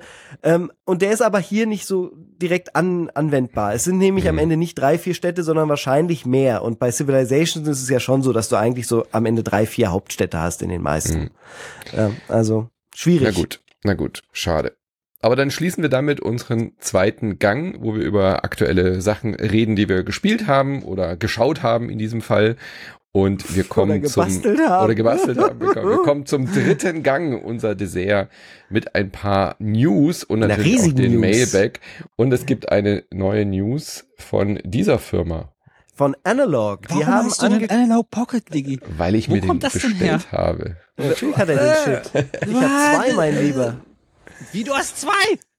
Mensch, Man bestellt sich immer zwei, mein Gott, das sind doch Investitionen. Ja, Damit spielt wirklich, man doch das sind- gar nicht. Das für, für wahr, das sind wirklich Investitionen. Alter. Ja, also ich habe, ähm, ich bin ja ähm, Teilhaber, könnte man fast sagen, dieser Firma, nachdem ich den äh, Tausende von Euronen schon überwiesen habe. Ich besitze das komplette Line-up an Analog-Geräten vom ersten Neo Geo im Holzdesign und dem NES, äh, also alle diesen Kladderadatsch. Und ja, sie sind im Wert alle extrem gestiegen, deswegen sage ich, ja, es sind auch irgendwie Wert, äh, Wertanlagen, weil ähm, spielen tue ich damit relativ selten. bewusst. Ja. Ja, ja, was für ein Flex, ne? Bestellen, aber ich wüsste eigentlich überhaupt gar nicht. Unglaublich. Unglaublich. Es ist die Wahrheit. Ähm, ich finde sie ja trotzdem geil und ich bestelle ja auch immer zwei, weil ich mit einem ja dann doch immer spiele. Aber ich, ich Ich will einfach realistisch sein so und den Leuten da Sneaker, draußen genau. sagen, zum gleich auf. Benutzen Ich- Nein, nein, nein, nein, nein, nein. Also es geht nur um Realismus. Ich will den Leuten da draußen nämlich vermitteln, dass es am Ende äh, sollte man das immer gut überlegen, äh, ob man sich so ein Teil kauft, weil am Ende spielt man wahrscheinlich weniger und Mhm. seltener damit, als man am Ende am Anfang gedacht hat. Ja. Und das ist selbst beim Analog Pocket so, wo, den man ja eigentlich überall mit hinnehmen kann. Und äh, auch da habe ich wieder das gleiche Phänomen wie bei allen Analog-Konsolen davor, dass ich sie am Anfang ganz viel spiele, auch super faszinierend und gut finde. Also die sind immer toll verarbeitet, machen genau die richtigen Sachen, was Skalierung angeht, geben dir die richtigen Filter mit dazu. Es hat kein Lag, du kannst die originalen Module reinmachen. Alles super. Und am Ende spiele ich meistens doch öfter sogar noch am CRT mit meiner Originalkonsole. Ja, Oder in deinem so. neuen Auto mit dem Ah, ja, genau. Was ist jetzt drin? Äh, mit- die PC Engine. Äh, PC Engine. Ja. Der Michi hat ein PC Engine jetzt im Auto. Micha, weiß nicht, ob du das mitgekriegt hast. Also Im. Honda E. ein Flex nach dem anderen. Ja. Nein, nein, nein, nein. Ganz Ja, kurz gut, Erklärung für die Leute, die jetzt gar nicht wissen, was Analog ist. Analog ist Mhm. eine Firma, die Hardware herstellt, die alte Konsolengenerationen ähm, emuliert ist das falsche Wort, weil Mhm. die Hardware äh, ist ja quasi wirklich ein Nachbau, oder? Wie kann man Der das am besten beschreiben? FPGA emuliert die Hardware oder Ja. in, die, in den FPGA. Und dadurch hast du aber keine. Emulation bei den Spielen sozusagen. Richtig, die werden Ja. sozusagen nat naturgetreu wieder abgespielt. Ähm, es gibt allerdings von Analog auch echte Nachbauten, wo sie Mhm. Original-Hardware zusammengeklaut, nicht, äh, zusammengekauft haben und die dann neu verlötet haben auf ein neues Mainboard. Dann sind es quasi Original-Chips Mhm. auf einem neuen Mainboard-Design. Das haben sie mit dem NES Okay. zum Beispiel gemacht. Und die News war jetzt, dass Analog gesagt hat, es kommt was Neues, war so ein Mhm. Teaser-Bildchen dann auf den Social Medias und dann war schon die Frage, was passiert denn jetzt? Äh, sie würden, sie haben jetzt von dem Analog Pocket einige Neuheiten rausgebracht, das sind dann nur Editionen gewesen. Die Glow in the Dark Edition, dann jetzt die mit dem transparenten. Look. Richtig und so. assi, weil die Leute Ja. warten, ich, äh, vielleicht Micha ja auch, weiß ich nicht, ob du dir auch mal einen bestellen wolltest. Ist halt, man ist halt sehr, sehr limitiert immer die ganze Geschichte. Äh, Deswegen ist es auch so ein bisschen diese Sammlerecke, die Mhm. da angesprochen wurde und die Leute, die sich das echt nur kaufen, um es irgendwo ins Regal zu stellen. Und da warten die Leute halt immer noch darauf, dass sie ihren Analog Pocket kriegen, den sie von vor zwei Jahren bestellt haben. Ja, und dann kündigen die aber gewartet. schon äh, Special Editions an, die du dann wieder bestellen kannst. Und die sind dann noch limitierter. Mhm. Ne, Das war dann diese Glow in the Dark Edition und da, die ist noch nicht mal ausgeliefert oder irgendwas und es ist immer noch nichts da. Da kommt schon wieder die nächste Special Edition in transparent um die Ecke und das finde ich, muss man dann auch mal ehrlich sagen, das ist eine beschissene Ja. Politik Ja. für uns als Konsumenten. Eigentlich muss, bin ich sogar so weit, obwohl ich die Qualität der Produkte so schätze, muss ich sagen, Analog ist eine Scheißfirma. Ist eine richtige Arschlochfirma. Was das angeht, die zieht den Leuten nur Ja. die Kohle aus der Tasche mit ne- den fiesesten Strategien und dann sind die Versandkosten und Zoll, das was dann da draufkommt, das ist halt alles arschteuer. Ähm, und ich weiß halt nicht, ob es das am Ende wirklich alles immer wert ist, weil im Endeffekt Und die Marke basiert halt auf diesem FOMO. Ja, also die richtig. Marke ist wirklich so, dass sie bewusst weniger produzieren, weil sie halt sagen, das Ja. ist so schwer und so teuer, das zu produzieren, aber sie haben ja trotzdem die Kapazitäten, dann diese Sondereditionen rauszubringen, statt einfach die Richtig. Produktion des. Grund-Analog Pockets hochzufahren. Ich Genau. schüttel da, ich schüttel da nur mit dem Kopf, weil ähm, ich bin zum Beispiel ein großer Fan von der Evercade. Kennt ihr das? Mhm, Das ist ja. diese Da, Retro. da haben wir den Podcast zu, wo du äh, fünf Ja. Minuten lang das Klicken zeigst mit deinem Ja. Gast. Und das, das zeigt halt wirklich, dass man das auch anders machen kann. Jede, jedes Evercade-Spiel kostet unter 20 Euro, je nachdem, wo man es kauft, oder meinetwegen 20, je nachdem. Und äh, die, das Grundgerät ähm, kostet zwischen 80 und 120 Euro. Äh, und es ist jetzt nicht so exklusiv designt wie eine ähm, wie so ein Analog-Ding oder so. Aber sie schaffen es irgendwie halt trotzdem, ähm, diesen, diesen äh, Sammlermarkt zu bedienen, ohne die gleichzeitig irgendwie komplett auszunehmen. Jetzt ich und äh, dann sehe ich so eine Firma wie Analog und die machen richtig edle Produkte. Ich finde Ja. den Pocket richtig schön. Mhm. Und ich finde auch die, den NES, den sie mal rausgebracht haben, das ist super. Also es sind tolle Geräte, die man sich ins Regal stellt. Das ist es mir aber auch nicht wert. Also die Sachen anzugucken, keine Ahnung, hat für mich keinen Wert. Also Ja, Hardware damit ist ja schon gut. Du spielen. kannst schon äh, richtig vor allen gut mit denen spielen, Du brauchst, ja. das, die umgehen ja das Problem, Ja. weswegen es diese Firma überhaupt gibt, ist, es gibt halt keine, keinen mehr, der CRTs, also Röhrenfernseher herstellt. Das Mhm. heißt, du brauchst eine Konsole, die das Bild vernünftig in guter Qualität an einen Ja. Flachbildschirm, an einen LCD, an einen Monitor oder sonst was bringt. Und sie machen es halt so viel du besser halt als die offiziellen so Mini-Konsolen. so ein Ding hier, so ein. Frame-Meister oder so ein, ähm, da gibt's inzwischen auch schon drei, vier, drei, vier Alternativen. Ähm, oder halt ein Mister oder was weiß ich. Und äh, um das irgendwie da ranzukriegen, ich höre euch jetzt nicht mehr. Ich habe hinter, für die, die es nur hören, ich habe hinter mich gegriffen, um meinen Frame-Meister-Flex zu machen, wie jetzt. Frame-Meister äh, ist auch so ein schönes Wort. ja, ist ein großer. Das war noch schön japanisch. Ähm, und entweder halt sowas und mit Original-Hardware äh, oder halt direkt eingebaut mit einem FPGA-Nachbau in der Hardware kannst du halt einfach einen HDMI-Output dran machen und dann hast du das so Hm. skaliert perfekt. Und ich finde, Ähm, Analog hat den Aufpreis insofern auf jeden Fall verdient, weil halt diese Geräte wirklich alles abspielen können, was dann aus da existiert an Hardware. Du kannst die echten Module reinstecken, ja, und hast nicht diese diese Einschränkung, die die offiziellen Mini-Konsolen hatten. Richtig. Also ich ja. finde, das, das offizielle ja der, die Mini-NES sind ja Emulation, Genau, ist das eine ja Katastrophe im. Vergleich. Da war ja sogar der Skandal, dass die ein, ein illegales ROM gefunden haben auf Ja. dem NES Mini und die haben ja eben diese nur die Emulation und eben halt einen sehr begrenzten Spielekatalog und das finde ich macht Analog richtig gut, dass sie halt Ja. eben diese FPGA. Und Aber mir ist das dann den News. Ja, so, sofort. Mir, mir ist das auch wert, das wird ja hier dann auch jetzt, Ja. äh, ist eigentlich eine gute Überleitung, dass wenn man den Knopf drückt, halt der Soundeffekt kommt und auch gleichzeitig was passiert. Ne? Also No Delay Mhm. bei allen Sachen. Und das ist bei den Minikonsolen eben nicht so. Da kann ja jeder mal machen. Super Mario Bros. 2 ist das beste Beispiel. Wenn ihr so eine Minikonsole habt, das, äh, das NES, drückt auf den Jump-Button und guckt mal wirklich, ob der Soundeffekt auch kommt, wenn ihr drückt. Kommt er nämlich Mhm. nicht. Der kommt äh, eine gute, äh, ja, mindestens 60 Millisekunden äh, verspätet. Was halt schon nervig ist. Bei Mega Man genauso, da Hm. kotzt mich das auch an. Deswegen war mir das das immer wert, das halt in besser zu haben. Und jetzt soll das Ganze endlich auch für das Nintendo 64 passieren. Genau. Und das ist ja ein doppelt spezieller Case, weil das N64 ja noch so- richtig gut emuliert nirgends irgendwie ist. Selbst die äh, Switch-Emulation hat größere Probleme. Hat man ganz gut bei Ocarina of Time äh, gesehen, was sie da hatten. Da wurde der Nebel dann nicht richtig dargestellt. Auch da mit dem Sound gibt's teilweise ganz große Katastrophen. Da wird der Pitch teilweise, also die Tonhöhe verändert und und und. Und das ist auch der Grund, warum es nie ein N64-Emulation. N64 Classic Mini gab wahrscheinlich. Genau, gell? also ja. ja. inzwischen könnte man es wahrscheinlich auch irgendwie so hindeichseln, dass die meisten Leute zufrieden wären, so ähnlich wie auf der Switch. Die Switch musste ja eigentlich auch nicht mehr so teuer sein, wie sie gerade noch Mhm. angeboten wird. Ähm, aber ja, da gibt es jetzt zum ersten Mal ein N64 FPGA Nachbau wohl und äh, das wäre natürlich schon ein ziemlicher Gamechanger. Von daher ist es eigentlich eins der interessantesten Produkte, die Analog jetzt seit langem angekündigt hat, weil äh, das, was im Pocket ist und alles, das ist eigentlich die, der gleiche Level an FPGA von der Power her. Und dieser hier, der muss jetzt stärker sein. Mhm. Ansonsten könnte er nicht auf einmal tatsächlich ein Und kein N64 3D. machen oder demnächst halt dann auch wahrscheinlich auch eine Playstation. Der Nebel von Turok muss hardwaremäßig gut unterstützt werden. Ganz genau, nicht, dass man dann auch zu, zu sehr durchgucken kann.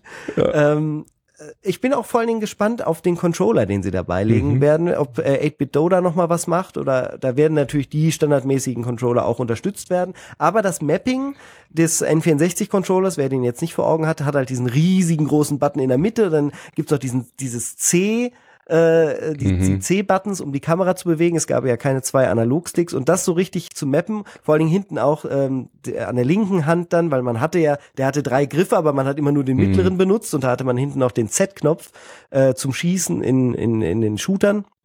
Aber was soll daran schwer sein, das zu mappen, wenn du halt speziellen Controller für N64 nachbaust? Ja, wenn, äh, ob sie das machen und wenn sie so. das machen, steht ja noch gar nicht fest. Das ist ja das Interessante. Ob es dann am Ende irgendeine 8-Bit-Do-Geschichte sein wird, die auch irgendwie funktioniert, oder ob es wirklich noch einen neuen Controller geben wird, den du dann da drau äh, dran machen kannst oder Ja, oder du dir nimmst den halt von sollst. Nintendo, oder? Den offiziellen Nachbau. Das würde wahrscheinlich auch gehen, weil da sind ja normalerweise die äh, Original-Controller-Ports dran. Richtig. Genau. Aber es, allerdings gibt es keinen äh, Controller, der seltener in guter Verfassung zu finden stimmt. ist, wie der N64-Controller. Und die Nachbauten oder die Reparaturen, die du dann machen kannst mit dem Mhm. GameCube-Controller, mit dem GameCube-Stick, den man da reinbauen kann, die sind nicht über jeden Zweifel erhaben, möchte ich mal sagen.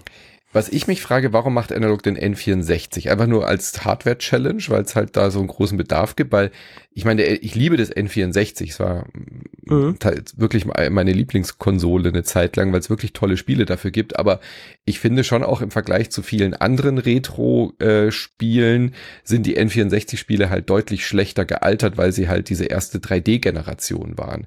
Also da muss man schon sehr viel mehr Nostalgiebrille mitbringen als bei guten Pixelspielen und guten 2D äh, Spielen. Hm, Seht ihr das Spiel anders? drauf an, aber ja, sehe ich auch ähnlich. Äh, die Spiele sind schon immer noch großartig, so ein Blastcore ja, oder aber so, halt, die sehen halt nicht mehr gut aus. Das ist halt so das, das Ding. Also Das auch, ist, auch ein N64 Mario, Turok und so, das ist wirklich, hat man sehr viel besser in Erinnerung, als sie halt wirklich aussehen heutzutage. da hast du nicht Unrecht. Also klar, mh, 3D altert weniger äh, gut als jetzt 2D. Ähm, da, zumindest auf den ersten Blick. Aber gleichzeitig merke ich auch, je länger man davon entfernt ist, äh, kriegt man auch da eine neue Toleranz. Also ich glaube, das entwickelt sich jetzt gerade in all unseren Köpfen und in fünf Jahren äh, denken wir dann doch auf einmal, PlayStation sah doch ganz charmant aus, ob mit den wabernden, schlimmern. Naja, es gibt ja schon. Und, und, ne? Es also, gibt ja schon diese Ästhetik, Micha. Wir Genau, hatten Signal Mal ja auch besprochen. Diese äh, PS1-Ästhetik ist jetzt auch wieder so schick geworden. Meinst du, das ist jetzt beim N64 passiert das auch? Weil ich meine, Anne zum Beispiel, als wir den Zelda Top 5 Mhm. Podcast gemacht haben, die hat ja gesagt, sie hat Ocarina of Time nicht nativ gespielt damals und kann sich das nicht angucken. Also das ist schon auch so ein Generationending. Ja, ich habe es letztens noch ähm, ein ähm, Spiel gekauft, das äh, hat 5 Euro auf Steam gekostet, ist ein sehr gutes Metroidvania. Ich suche gerade den Titel, weil es sonst ich muss das parallel mal suchen. Ähm, überrascht mich jetzt, aber die Ästhetik ist auf jeden Fall da. Also ne, die, viele Leute machen diese ähm, diese äh, äh, N- N64-Ästhetik mittlerweile. PS1 ist ein bisschen verbreiteter Mhm. ähm, weil das, also ich bin ja in dem Horror-Bereich sehr stark drin und da ist äh, das total verbreitet, weil es halt so eine gewisse, es hat auch so eine gewisse Albtraumästhetik, weil Ja. es dir so, weil du da sehr viel zwischen den Zeilen N64 Ja. Albtraumgrafik fertig. ja, ja, du kannst, äh, du kannst zwischen den Zeilen halt eben halt auch äh, lesen und das macht es für Horrorspiele total interessant. Ähm, und das ist halt so ein Ding, das bei, bei 64 ist es auch. Ähm, Pseudo Regalia heißt das Spiel. Ah, das, ja. ist ein, das ist ein sehr, ich habe das auch schon angespielt, ähm, schon äh, ein bisschen länger eigentlich sogar, weil das ist ziemlich lange ähm, in Entwicklung gewesen. Da gab es halt eine frühe Version, das ist jetzt in einer Vollversion rausgekommen. Ähm, das, ich finde, das ist auch ein Titel, über den wir vielleicht mal hier reden sollten. Und das ist ein Metroidvania mit Nintendo 64 äh, Ästhetik, Pseudo Regalia. Mhm, cool. Und ähm, kostet 5 Euro auf Steam. Für Leute, die nix. das mögen. Und es hat wirklich diese Liminal Spaces, die man von äh, N64 kennt. Ich glaube, das ist so das, was bei mir so das prägendste ist, weil die äh, Spiele sind halt leer. Mhm. Ist wie ein Turok, da ist ja nichts. Da sind ja kaum Assets irgendwie. Und Ja. es ist, man spielt äh, Blast Corps oder irgendein anderes Nintendo 64 Spiel und ähm, außer Nebel und Leere hast du ja in vielen Spielen nichts. Äh, sehr berühmt Quest 64, schwierig. Man hat immer Nintendo, man hat immer Mario 64 so im Kopf und das ist auch wirklich cool und bunt und so, Und aber das hat auch wenig Nebel, und das hat aber auch wenig, Nebel. Details. Ja, aber es hat, es hat, das ist so, und das macht es aber auch für, also es gibt halt in der Horror-Szene auch echt viele Spiele, die diese Nintendo 64 Ästhetik nutzen, um diese Limited Spaces zu haben. Und Pseudo Regalia ist kein Horrorspiel, aber hat so dieses Gefühl von Weite und Leere so. Und das macht es wirklich gut. Das ist ähm, ganz gut gemacht. Ich glaube, Hast du dass sehr Eternal viel, Darkness mal auf dem N64 gesehen? Das hat ja da die Entwicklung Ja. begonnen, äh, ist bevor es super dann auf interessant. Gamecube äh, fertiggestellt wurde. Die ja. Version hätte ich echt gerne mal Mhm. gesehen. Mhm. Also äh, hätte ich gerne mal gespielt, weil das, das hat schon was. Ähm, ist auch weicher von der Optik. Die PlayStation-Optik hat ja so, so eine gewisse Härte. Und äh, was sehr, sehr grobpixeliges. Und ähm, bei der Nintendo 64 war ja alles so weich gezeichnet. Ja, du hattest auch eine höhere Auflösung später Ja. durch das äh, Speicherupdate. Das ist interessant ähm, insofern, weil die Menschen ähm, durch ihre Erinnerungen natürlich eine gewisse ähm, Nostalgie damit mitbringen und damit die Sachen assoziieren. Und es hat seinen Reiz auf jeden Fall. Also ich verstehe auch, woher der kommt. Ich hatte früher zum Beispiel keinen Nintendo 64. Das ist fällt mir also insofern schwerer, weil ich mit Mhm. PlayStation aufgewachsen bin. Ähm, und äh, also zu, zu der Zeit als Schüler hat man dann halt entweder die eine oder die andere Konsole und dann gab es immer diesen Krieg auf dem Schulhof. Äh, meine Konsole ist besser als deine. Aber diese, ähm, die Sachen jetzt so im Nachhinein finde ich mich auch so ein bisschen in diese Nintendo 64 Ästhetik rein, weil die Indie-Horror-Szene da jetzt auch mehr, mehr entwickelt. Und der Look ist auch tatsächlich nicht schwer zu, also schwer zu erreichen, genau wie bei PlayStation 1. Low-Poly-Look, ja. Das weiß ich wirklich, also bei PlayStation 1 habe ich als Prototyp ähm, mal versucht auch zu machen. Da gibt's halt ein Projekt bei mir auf der Festplatte. Kann ich nicht zeigen, weil vielleicht mache ich damit noch mehr, deswegen warte ich damit. Aber es ist schwer. Es ist schwer, das so zu reduzieren. Also die modernen Grafik-Engines sind ja darauf ausgerichtet, dass du geile Grafik bekommst und dass du jetzt wirklich diese wabernden Texturen da reinkriegst und so. Du musst so viel rausnehmen und auch eigene Shader tatsächlich schreiben Mhm, genau. um da irgendwie diesen Wubble-Effekt hinzubekommen, weil das überhaupt gar nicht vorgesehen ist und so etwas. Und äh, das ist echt schwer. Und bei Nintendo 64 habe ich mich noch nicht mit beschäftigt, wie das technisch funktioniert. Aber ich höre auch ähm, von ein, zwei anderen Leuten, dass es nicht so leicht ist, wie man sich das vorstellt. Also diesen Look, das ist, das ist das Interessante an diesen Retro-Grafiken. Da steckt sehr viel mehr Effort drin, das so hinzukriegen. Und deswegen beeindruckt mich sowas wie Pseudo Regalia. Das Teil des Gameplays gutes Spiel an sich, aber diesen Look hinzubekommen und aber auch sich selbst so beschränken zu sagen, ja, ich baue da jetzt keinen Baum hin und auch keinen Stuhl und ich mache jetzt nicht diese ganzen Assets hin, weil das muss leer sein. Du musst einfach in den leeren Gang laufen und in diesem Gang ist nichts drin, außer Nebel und du läufst einfach lang und dann am Ende ist vielleicht mal ein Stuhl. Das ist Nintendo 64. Also es halt auch viel, die abseits von Nebel auch viel damit zu tun, wie du die Räume gestaltest. Und das ist schon was ganz eigenes für sich.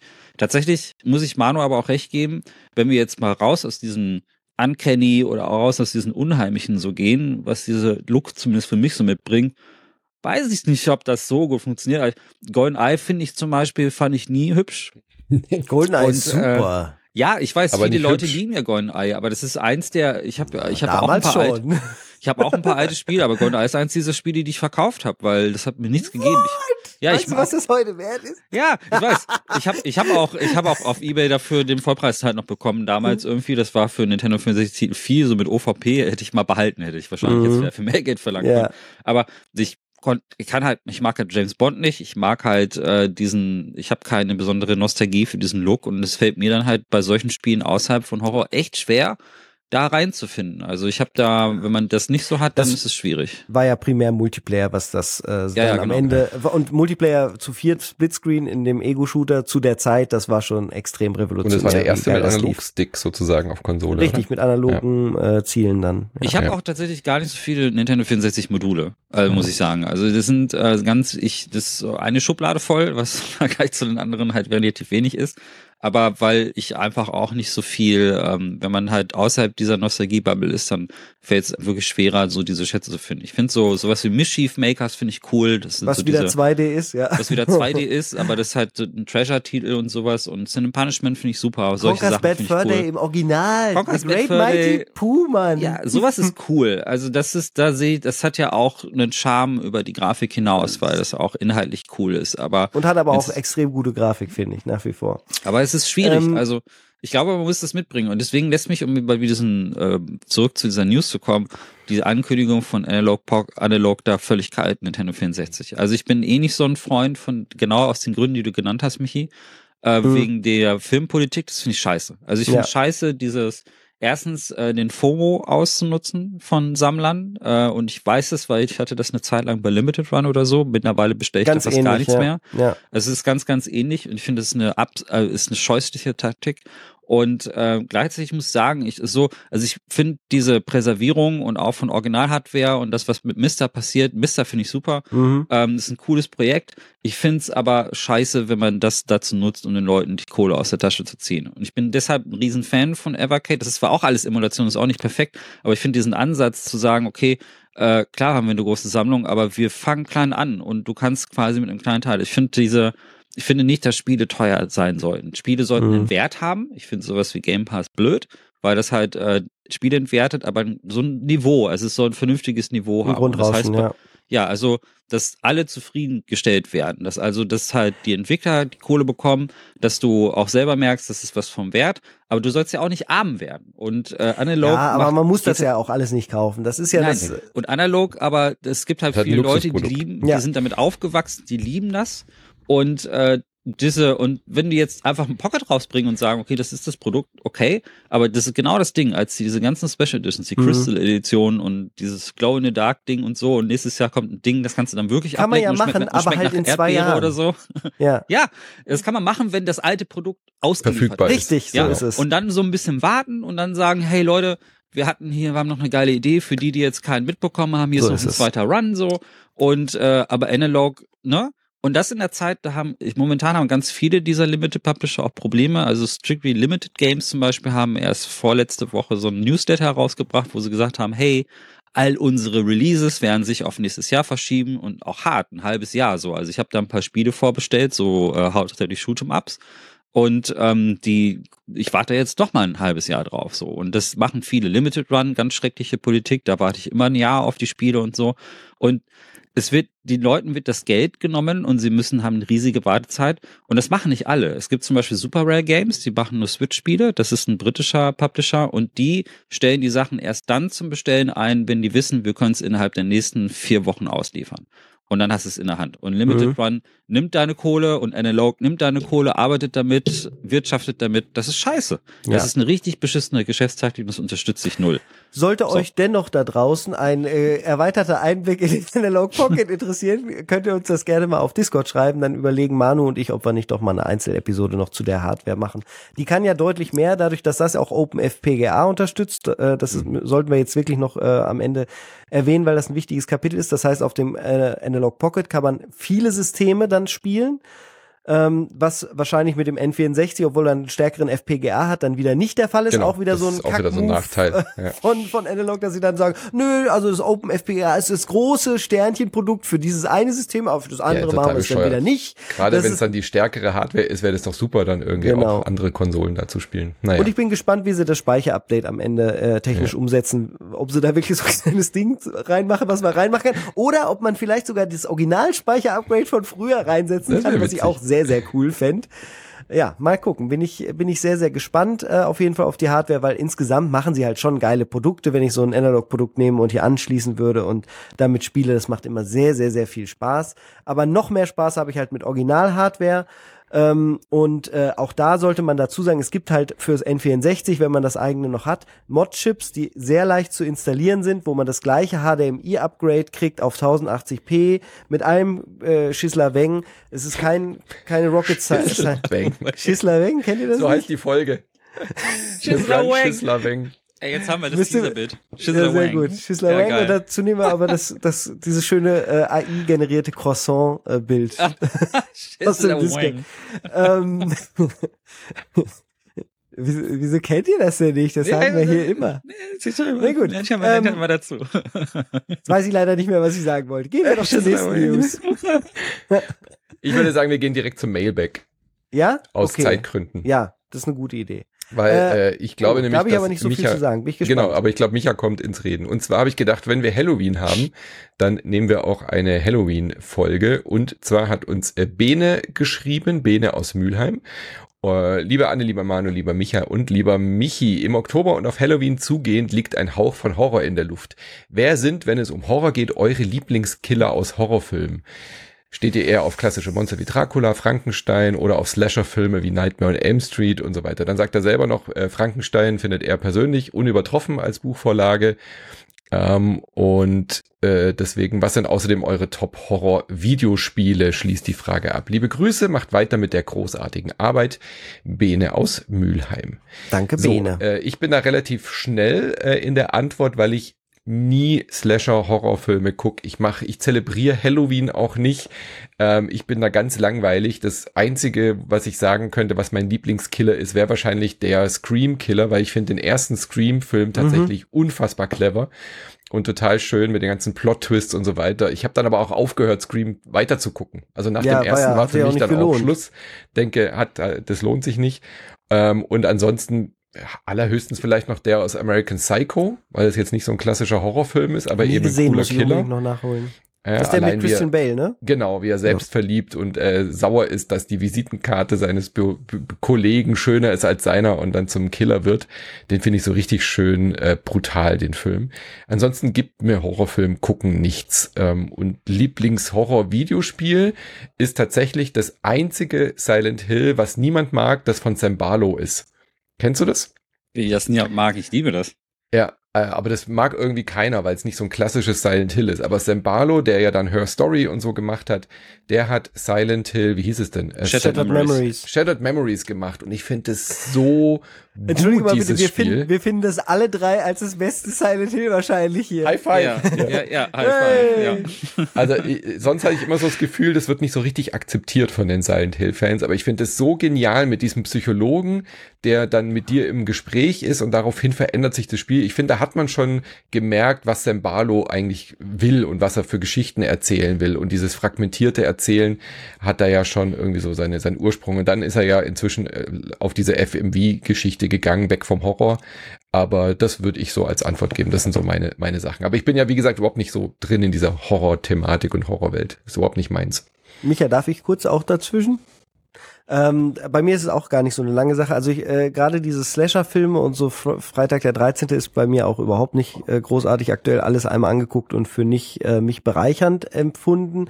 Ähm, deswegen würde ich auch in die Richtung Frankenstein gehen. Da habe ich äh, von wegen Buchvorlage und so, äh, damit kann ich was anfangen. Und dann würde ich als Liebling, weil es ja jetzt genannt wurde in der Frage Dracula tatsächlich auswählen, Mhm. weil den, da kann ich mit Castlevania dann auch direkt richtig viel mit anfangen. Ähm, hab da auch einige äh, Filmvorlagen zu gesehen, finde auch äh, Tanz der Vampire und so super cool. Hat jetzt allerdings gar nichts eigentlich mit dem Horror-Genre zu tun. Naja, aber so Dracula wurde Dracula genannt, also nehme ich ihn auch. Ja, ist, Ja. ist zumindest ein bisschen gruselig. Aber bei Spielen bin ich natürlich dann wieder voll dabei. Äh, habe ja, wie gesagt, äh, das will ich jetzt auch nicht wieder äh, holen. Das habe ich in äh, ehemaligen Le Brunches schon gesagt. Ähm, Resident Evil 7, großartig in VR. Und äh, mein absolutes Lieblingsspiel, was das angeht, ist Resident Evil auf dem GameCube, das Remake. Auf einem CRT, ganz wichtig.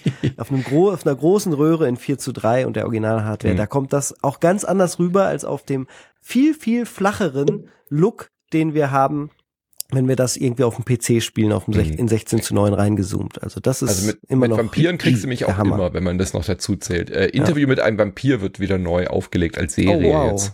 Hm. Okay. Interessant, cool.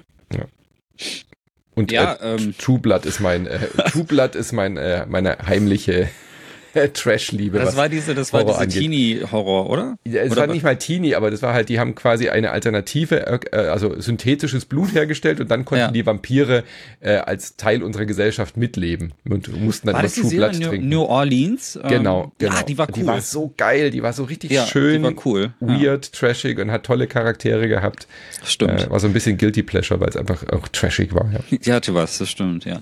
Ich bin tatsächlich aber auch relativ nah bei euch. Also die klassischen amerikanischen Horrorfiguren, also Mike Myers und Mhm. äh, Freitag der und so Freitag der 13. und also Jason und ähm, die ganzen Freddy Krueger, das zündet bei mir auch nicht so. Also ich finde es unterhaltsam, aber nicht irgendwie ähm, also angsteinflößend Gremlins. und so. Ein. Gremlins. Gremlin zählt dazu, das, das ich ist bin, gut. ich bin halt nicht auch mit dieser Art von Horrorfilm aufgewachsen. Mhm. Also ich habe tatsächlich auch nicht jeden Teil von Sollte diesen man ja auch Slasher-Filmen. nicht. Ja, also Scream finde ich auch, den ersten Scream finde ich genauso wie du, Manu, auch sehr clever. Das ist ein echt cooler Film, das ist äh, richtig gut. Ich äh, vermisse auch Wes Craven, der hat wirklich coole Horrorfilme gemacht. Und ähm, ich mochte auch ähm, seine Seitenprojekte. Der hat ja zum Beispiel Whisper of the Heart gemacht, kein Horrorfilm, sondern ein echt schöner Film über Shadow-Spiel. Ähm, falls, es- falls die Leute es wussten, Wes Craven hat auch mal was anderes außerhalb von Horror ausprobiert.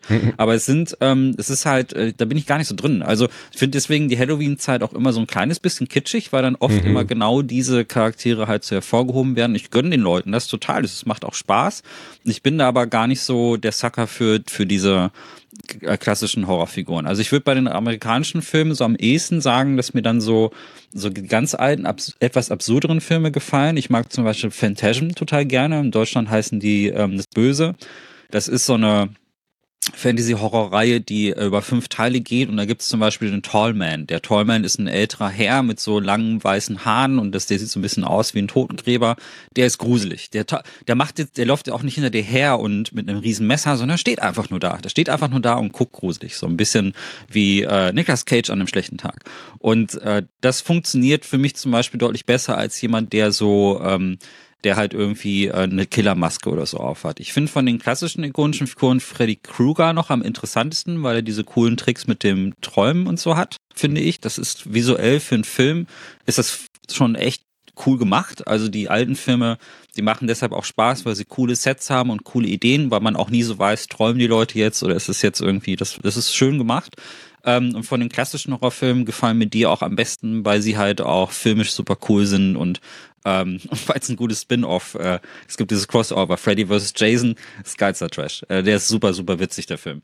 Ähm, Wie findest du S und Hitchcock? Ah, also ich finde den neuen S, also ich finde die alten S-Filme nicht gut. Ähm, die haben mir gar nicht gefallen. Ich habe das Buch ganz gerne gelesen. Ich fand äh, die, ich finde Stephen King Bücher auch ganz generell sehr Mhm. unterhaltsam. Gerade die alten. Bei den neueren bin ich nicht so drin. Ich mag aber die älteren, so die Klassiker, Shining und sowas alles. Und Mhm. äh, gerade die Kurzgeschichten. Shining ich ist ein total super gerne. Film. Ja. Also die Kurzgeschichten, sowas wie der Nebel, wo es ja auch Filme zu gibt, äh, den Film zu gibt und so, das finde ich geil. Also die neuen Sachen weiß ich nicht, aber Stephen King ist, das finde ich wiederum ganz gut. Den, die neuen Filme, ich fand den ersten tatsächlich ganz gut. Ähm, der war schön erzählt und der zweite war unfreiwillig komisch an vielen Stellen, ähm, der, aber auch ganz unterhaltsam. Also es ist nichts, was mich irgendwie aus dem Schlaf holt. Ich finde, auf so einen amerikanischen Horrorfilm Und da auch, was am ehesten an Slasher drankommt, hat mir immer Final Destination am besten gefallen. Das hat nämlich gar, gar nicht, gar nicht die Entität. Also da ist nur so dieses Konzept, der Tod holt sich die Leute zurück, die irgendwie einem Unfall ausgewichen sind. Ihr kennt diese Filme, ne? Mhm. Und dann werden so ganz absurde Todesarten konstruiert. Und ich muss aber sagen, jedes Mal früher, wenn ich Tiny Destination geguckt habe, gerade der zweite Film, der fängt mit so einem Autounfall an. Und ich hatte ein ganz komisches Gefühl, wenn ich dann über die Autobahn gefahren bin. Das war, das hat funktioniert. Ähm, also das ist so ein ganz schrecklich inszenierter, also schrägstrich sehr toll inszenierter Autounfall da, der sehr, sehr furchteinflößend ist. Und da gab es eine Begründung von der USK, äh, FSK tatsächlich. Die haben gesagt, wir geben diesen Film am 16 frei, weil das so eine abschreckende Wirkung hat, diese Szene.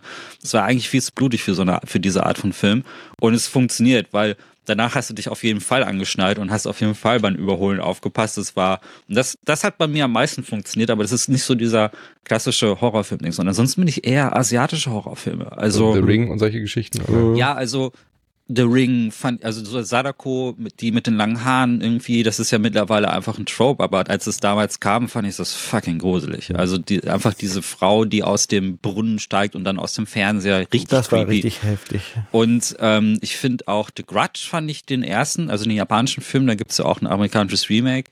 Ähm, ich finde, das fand ich auch wirklich unheimlich, weil die macht dieses Geräusch so. Und das ist, das finde ich gruselig. Ähm, und das funktioniert auch heute noch.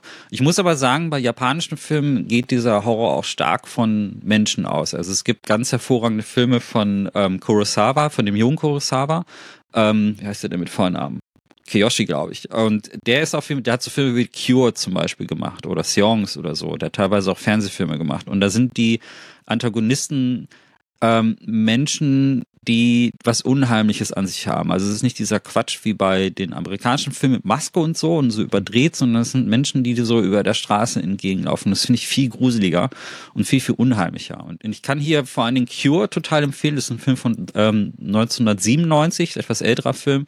Und der ist... Ähm, das ist äh, einer der gruseligsten Sachen, die ich je gesehen habe. Sehr blutig, sehr, sehr slashermäßig an einigen Stellen, aber auch gleichzeitig so ähm, so eindringlich, weil das so intensiv gespielt ist und weil es so realistisch eben halt wirkt. Und das ist halt näher, ähm, das, das macht mir dann mehr Angst als ein Typ, der mit einer Screammaske durch die Leben läuft. Das, das funktioniert und, für mich. Wenn du einen Lieblingskiller nennen müsstest. Heute Abend ist Halloween-Party bei Michi ja. und du musst dich als einer verkleiden.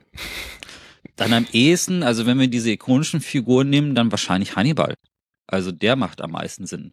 Dich ähm, als Hannibal, das wird eine krasse ja, ja. Transformation. Also den Hannibal finde ich sehr interessant. ähm, das ist eine interessante Figur, weil oder? der macht ja diesen Spagat zwischen diesen Slasher-Horrorfiguren, die ja. ein bisschen bescheuert mhm. sind, und diesen cleveren Horrorfiguren. Der liegt so genau in der Mitte. Der ist intellektuell auf dem mhm. Niveau, wo du sagst, okay, das ist, der macht Angst, weil der so klug ist und weil er dich austrickst. Gleichzeitig ähm, Trotzdem gibt es dann diese Szene, wo er mhm. irgendjemand den Kopf aufschneidet und Gehirn ist. So. ja. so, und die Serie ist da sehr gut. Äh, der Mads Mikkelsen spielt Hannibal so hervorragend ah, äh, in der neue. Serie. Okay, ja. Die Serie ist Hammer. Also die, mhm. wenn ihr sowas, wenn ihr so diese Mischung mögt, wenn ihr genau dazwischen diesen beiden Welten liegt, dann müsst ihr die Serie gucken. Hat wahnsinnig gutes Setdesign. Die Setdesignerin von dem Film hat sich so diese kannibalischen Buffets ausgedacht. Du weißt halt eben, dass da Menschenfleisch äh, drin ist, aber es sieht gleichzeitig so lecker aus. und Na, ist, geil. Und es ist richtig, ist wirklich gut. Die Serie ist wirklich, ist auch krass. Also nichts für schwache Mägen. Und hm, das ist, das ist so, bei Filmen bin ich aber eher so asiatischer Horror und oft haben die keine Form. Also hm. klar gibt's diese mythologischen Figuren, also gerade auch in der thailändischen Mythologie und so gibt's ganz viele Figuren, die, also Geisterfiguren, die man so kennt und Sadaku ist so im Westen die bekannteste, aber bei Dingens. Bei den neueren amerikanischen, ich finde die unterhaltsam, aber es zieht bei mir nicht so. Also ich finde die dann eher findest du natürlich gut mit deinen langen Haaren das ja. äh, Mädchen aus dem Fernseher Du würdest auch einen guten Slenderman könnte machen. Ich, Zählt der noch genau. dazu? Slenderman? Slenderman, ja. Doch eine Zeit also lang den, richtig. Den Film fand ich nicht gut, aber ich fand dieses war das Internetphänomen. War das zuerst ein Videospiel oder zuerst ein Film? Es war zuerst äh, überhaupt eine Creepypasta. Also es war erstmal ein Foreneintrag und dann kam dieses Spiel, das Eight Pages Spiel, wo mm, du durch okay. den Wald laufen ja, musst. Ja, das, das habe ich gespielt. Das war und dann kam gruselig das, SF. Das war gut. Ja, also ähm, das ist auch das, was am meisten bei mir zieht. Also ich finde die Sachen, die in Control zum Beispiel vorkommen, mhm. diese SCP-Sachen, das, das finde ich gruselig. Ja, ich, ich also, vergleiche mich als der Kühlschrank aus ja, Control. Das ist, das finde ich so, weil, weil das nicht so richtig erklärbar ist. Also so je unerklärbarer es ist, desto gruseliger finde ich das eigentlich auch. Hitchcock zählt euch so noch dazu. Ich, mir fällt die Vögel ein. Da hatte ich ich schon verdammt viel Boah. Schiss. Die Vögel war richtig gut. Der Hitchcock ist Das ja der Großmeister. Ja. Ja, Hitchcock Horrors, hat ja. ein paar richtig großartige, da hat ja so leichte Horrorelemente manchmal so drin irgendwie und da finde ich aber auch tatsächlich die Vögel Ja, richtig, richtig ich gut. auch. Okay. Sehr, sehr subtil. Ja, die letzte Frage war Horrorspiele, ne? Ähm, ich glaube. Eins. Äh, eins. Äh, Forbidden Siren. Ähm, da kann Äh, ich mich nicht entscheiden, ob eins, Forbidden. eins oder zwei. Wollte gerade sagen, da gab's auch zwei, ja. Es gibt zwei, ich finde beide sehr, sehr gut. Ist äh, auch ganz stark asiatische Horror, ist von dem Originaldesigner von dem ersten Hill. Ähm, der hat dann später Gravity Days gemacht, und beziehungsweise Gravity Rush heißt es in anderen Ländern. Und äh, der arbeitet jetzt an einem neuen Studio ähm, an Splitterhead. Und ich bin großer Fan äh, von dem Designer. Wie Das- ich find, ja, das sind äh, Gravity Days, ist kein Horrorspiel, aber ist fantastisch. Ähm, beide Teile und ähm, ich, Silent Hill 1 finde ich auch Also großartig. Forbidden und, Siren, wo kann man das nachholen, wenn man dein Lieblingshorrorspiel nachspielen will? äh, Auf dem gibt's, Analog äh, Pocket. Zum Beispiel. äh, gibt es gibt es tatsächlich ähm, im, jetzt für die aktuellen PlayStation-Konsolen als PS2-Port. Es ist ein PlayStation 2-Spiel. Okay, dann geht's Und nicht auf den Pocket. Dann geht's nicht auf den Pocket. Da geht's nicht auf den Pocket, aber man kann das halt im PlayStation Store, das wird dann so ein PlayStation 2 Emulator für die PS 5 dann halt runtergeladen. Das ist halt dieses, dieses Paket. Ja. Es gibt ja auch so ein paar andere Sony-Spiele, die so funktionieren. Sehr gruselig, ist ein Spiel, was aus mehreren Perspektiven gespielt wird. Also äh, gibt's verschiedene Charaktere auf einer Zeitlinie, spielt auf einer verlassenen, nebligen Insel, ähm, sehr, sehr intensiv vom Sounddesign, sehr schwer. Das wollte ich nochmal warnen. Das ist das, den Satz habe ich schon lange nicht mehr gesagt. Das ist Dark Souls der Horrorspiele. Oh, Es ist wirklich, es ist, ich habe ich hab damals ohne Guide, ähm, als es ist mit dem Internet noch nicht so, ne, habe ich ein Jahr gebraucht, um das ganze Spiel durchzuspielen. Ja, das waren noch Zeiten. Es ist wirklich Übrigens schwierig. Dark Souls auch in Super Mario Bros. Wonder geschafft. Aber wenn ihr das erfahren wollt, müsst ihr, wie gesagt, die. Episode hören mit Tobi und mir. Dark Souls. Ja, in also Super als Super Mario. Vergleich. Mario als geschafft. Vergleich. Nee, Ja. nicht als Vergleich. Die Elemente von Dark Souls sind geil. halt eins zu eins in Super Mario Bros. Jetzt bin drin. ich gespannt. Ich werde es gleich spielen. So.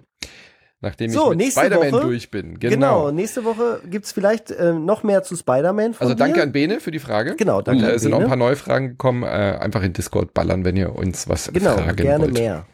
Äh, dann Oh, jetzt habe werden ich mich noch wir eine Frage. Äh, da hatten wir nicht noch ein paar mehr oder war das jetzt die einzige? Wir Ja, wir, können, wir jetzt, müssten ja. irgendwann mal, wir können nicht genügend Fragen haben. Wir können ja mal extra Mailbag-Folgen dann machen. Mhm. Von daher äh, immer her mit den Fragen. Weil das macht Spaß. Ja. Das macht sehr viel Spaß. Ähm, es macht aber alles sehr viel Spaß. Ob Lords of the Fallen auch Spaß macht, werden wir auch äh, äh, genauer äh, analysieren ja. im, in der nächsten Woche. Dann äh, steht hier bei Manu Station to Station. Das hat er mir ganz kurz im Vorgespräch einmal angeteasert und jetzt will ich da unbedingt mitreden, weil das klingt Yes. nach genau meinem Ding. Ein Indie-Pixel. Ähm, Voxel. Vo- Indie-Voxel natürlich noch mehr. Voxel Outcast. Ah ja, äh, I love it. Ähm, Zugspiel. Und ähm, dann steht hier Hellboy, The Web of the World. Wi- Weird? Wired. The Weird? Web of Wired. Ich weiß auch nicht genau. Also ein Hellboy-Spiel, ich mag ja alles, was mit Cell-Shading zu tun hat. Und äh, ich bin jetzt nicht der große Hellboy-Comic-Leser oder Kenner. Filme habe ich auch nicht gesehen, aber ich mag den Charakter irgendwie, seit ich halt Marvel Snap bin, bin ich ja sowieso bei den ganzen Charakteren und so äh, Comic-affin drin. Ist Spider-Man imbar in Marvel Snap? Muss ich jetzt wissen. Wir sollen ja immer ein bisschen Marvel Snap Talk Spider-Man reinmachen, hat hat der Discord gefordert.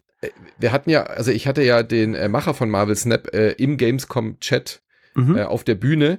Und da haben wir auch kurz drüber gesprochen, wie äh, affin sie äh, wirklich sind, Charaktere dann auch umzustellen. Und Spider-Man hatte eine Fähigkeit im Marvel Snap, die nicht gut funktioniert hat. Der hat halt die Lane zugeweppt mit äh, Mhm. Spider-Webs und dann war sie gesperrt.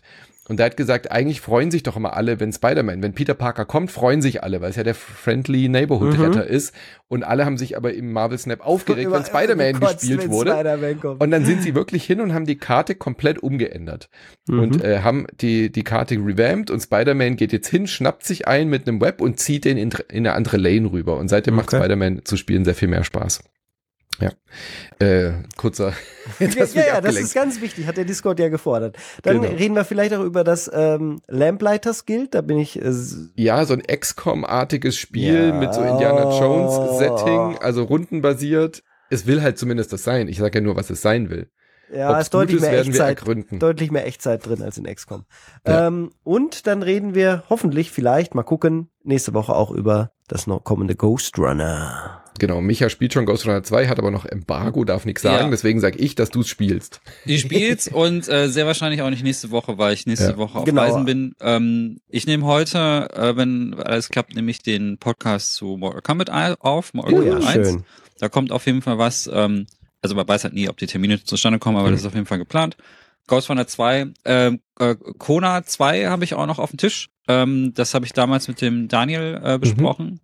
Ist äh, ein tolles Krimi, äh, Mystery Horror Adventure gewesen und da ist jetzt der zweite Teil rausgekommen. Das will ich mir auch auf jeden Fall angucken. Und ähm, da mal sehen, was die Zeit so alles hergibt. Also Pseudo-Regalia bin ich auch gerade am hat überlegen, ob ich das nicht machen soll. Habe ich halt mal ein bisschen reingespielt.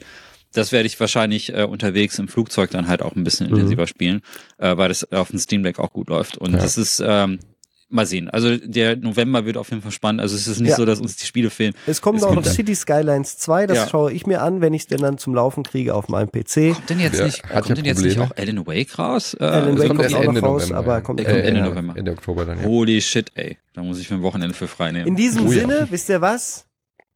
In diesem Sinne Finish lassen wir him. die Schlusstakte klingen. ja. Kommt gut in, die dieser- Woche. Genau, wenig Schüssler wegen. Keine Ahnung, wie man das verwendet. Wie schreibe ich das denn jetzt in den Titel, Schissler Schüssler wegen? wegen. So wie man es schreit, so wie es so wie So wie man klingt. spricht. Ja. Also Schüssler wegen bis nächste Woche. Bis nächste Woche. Tschüss.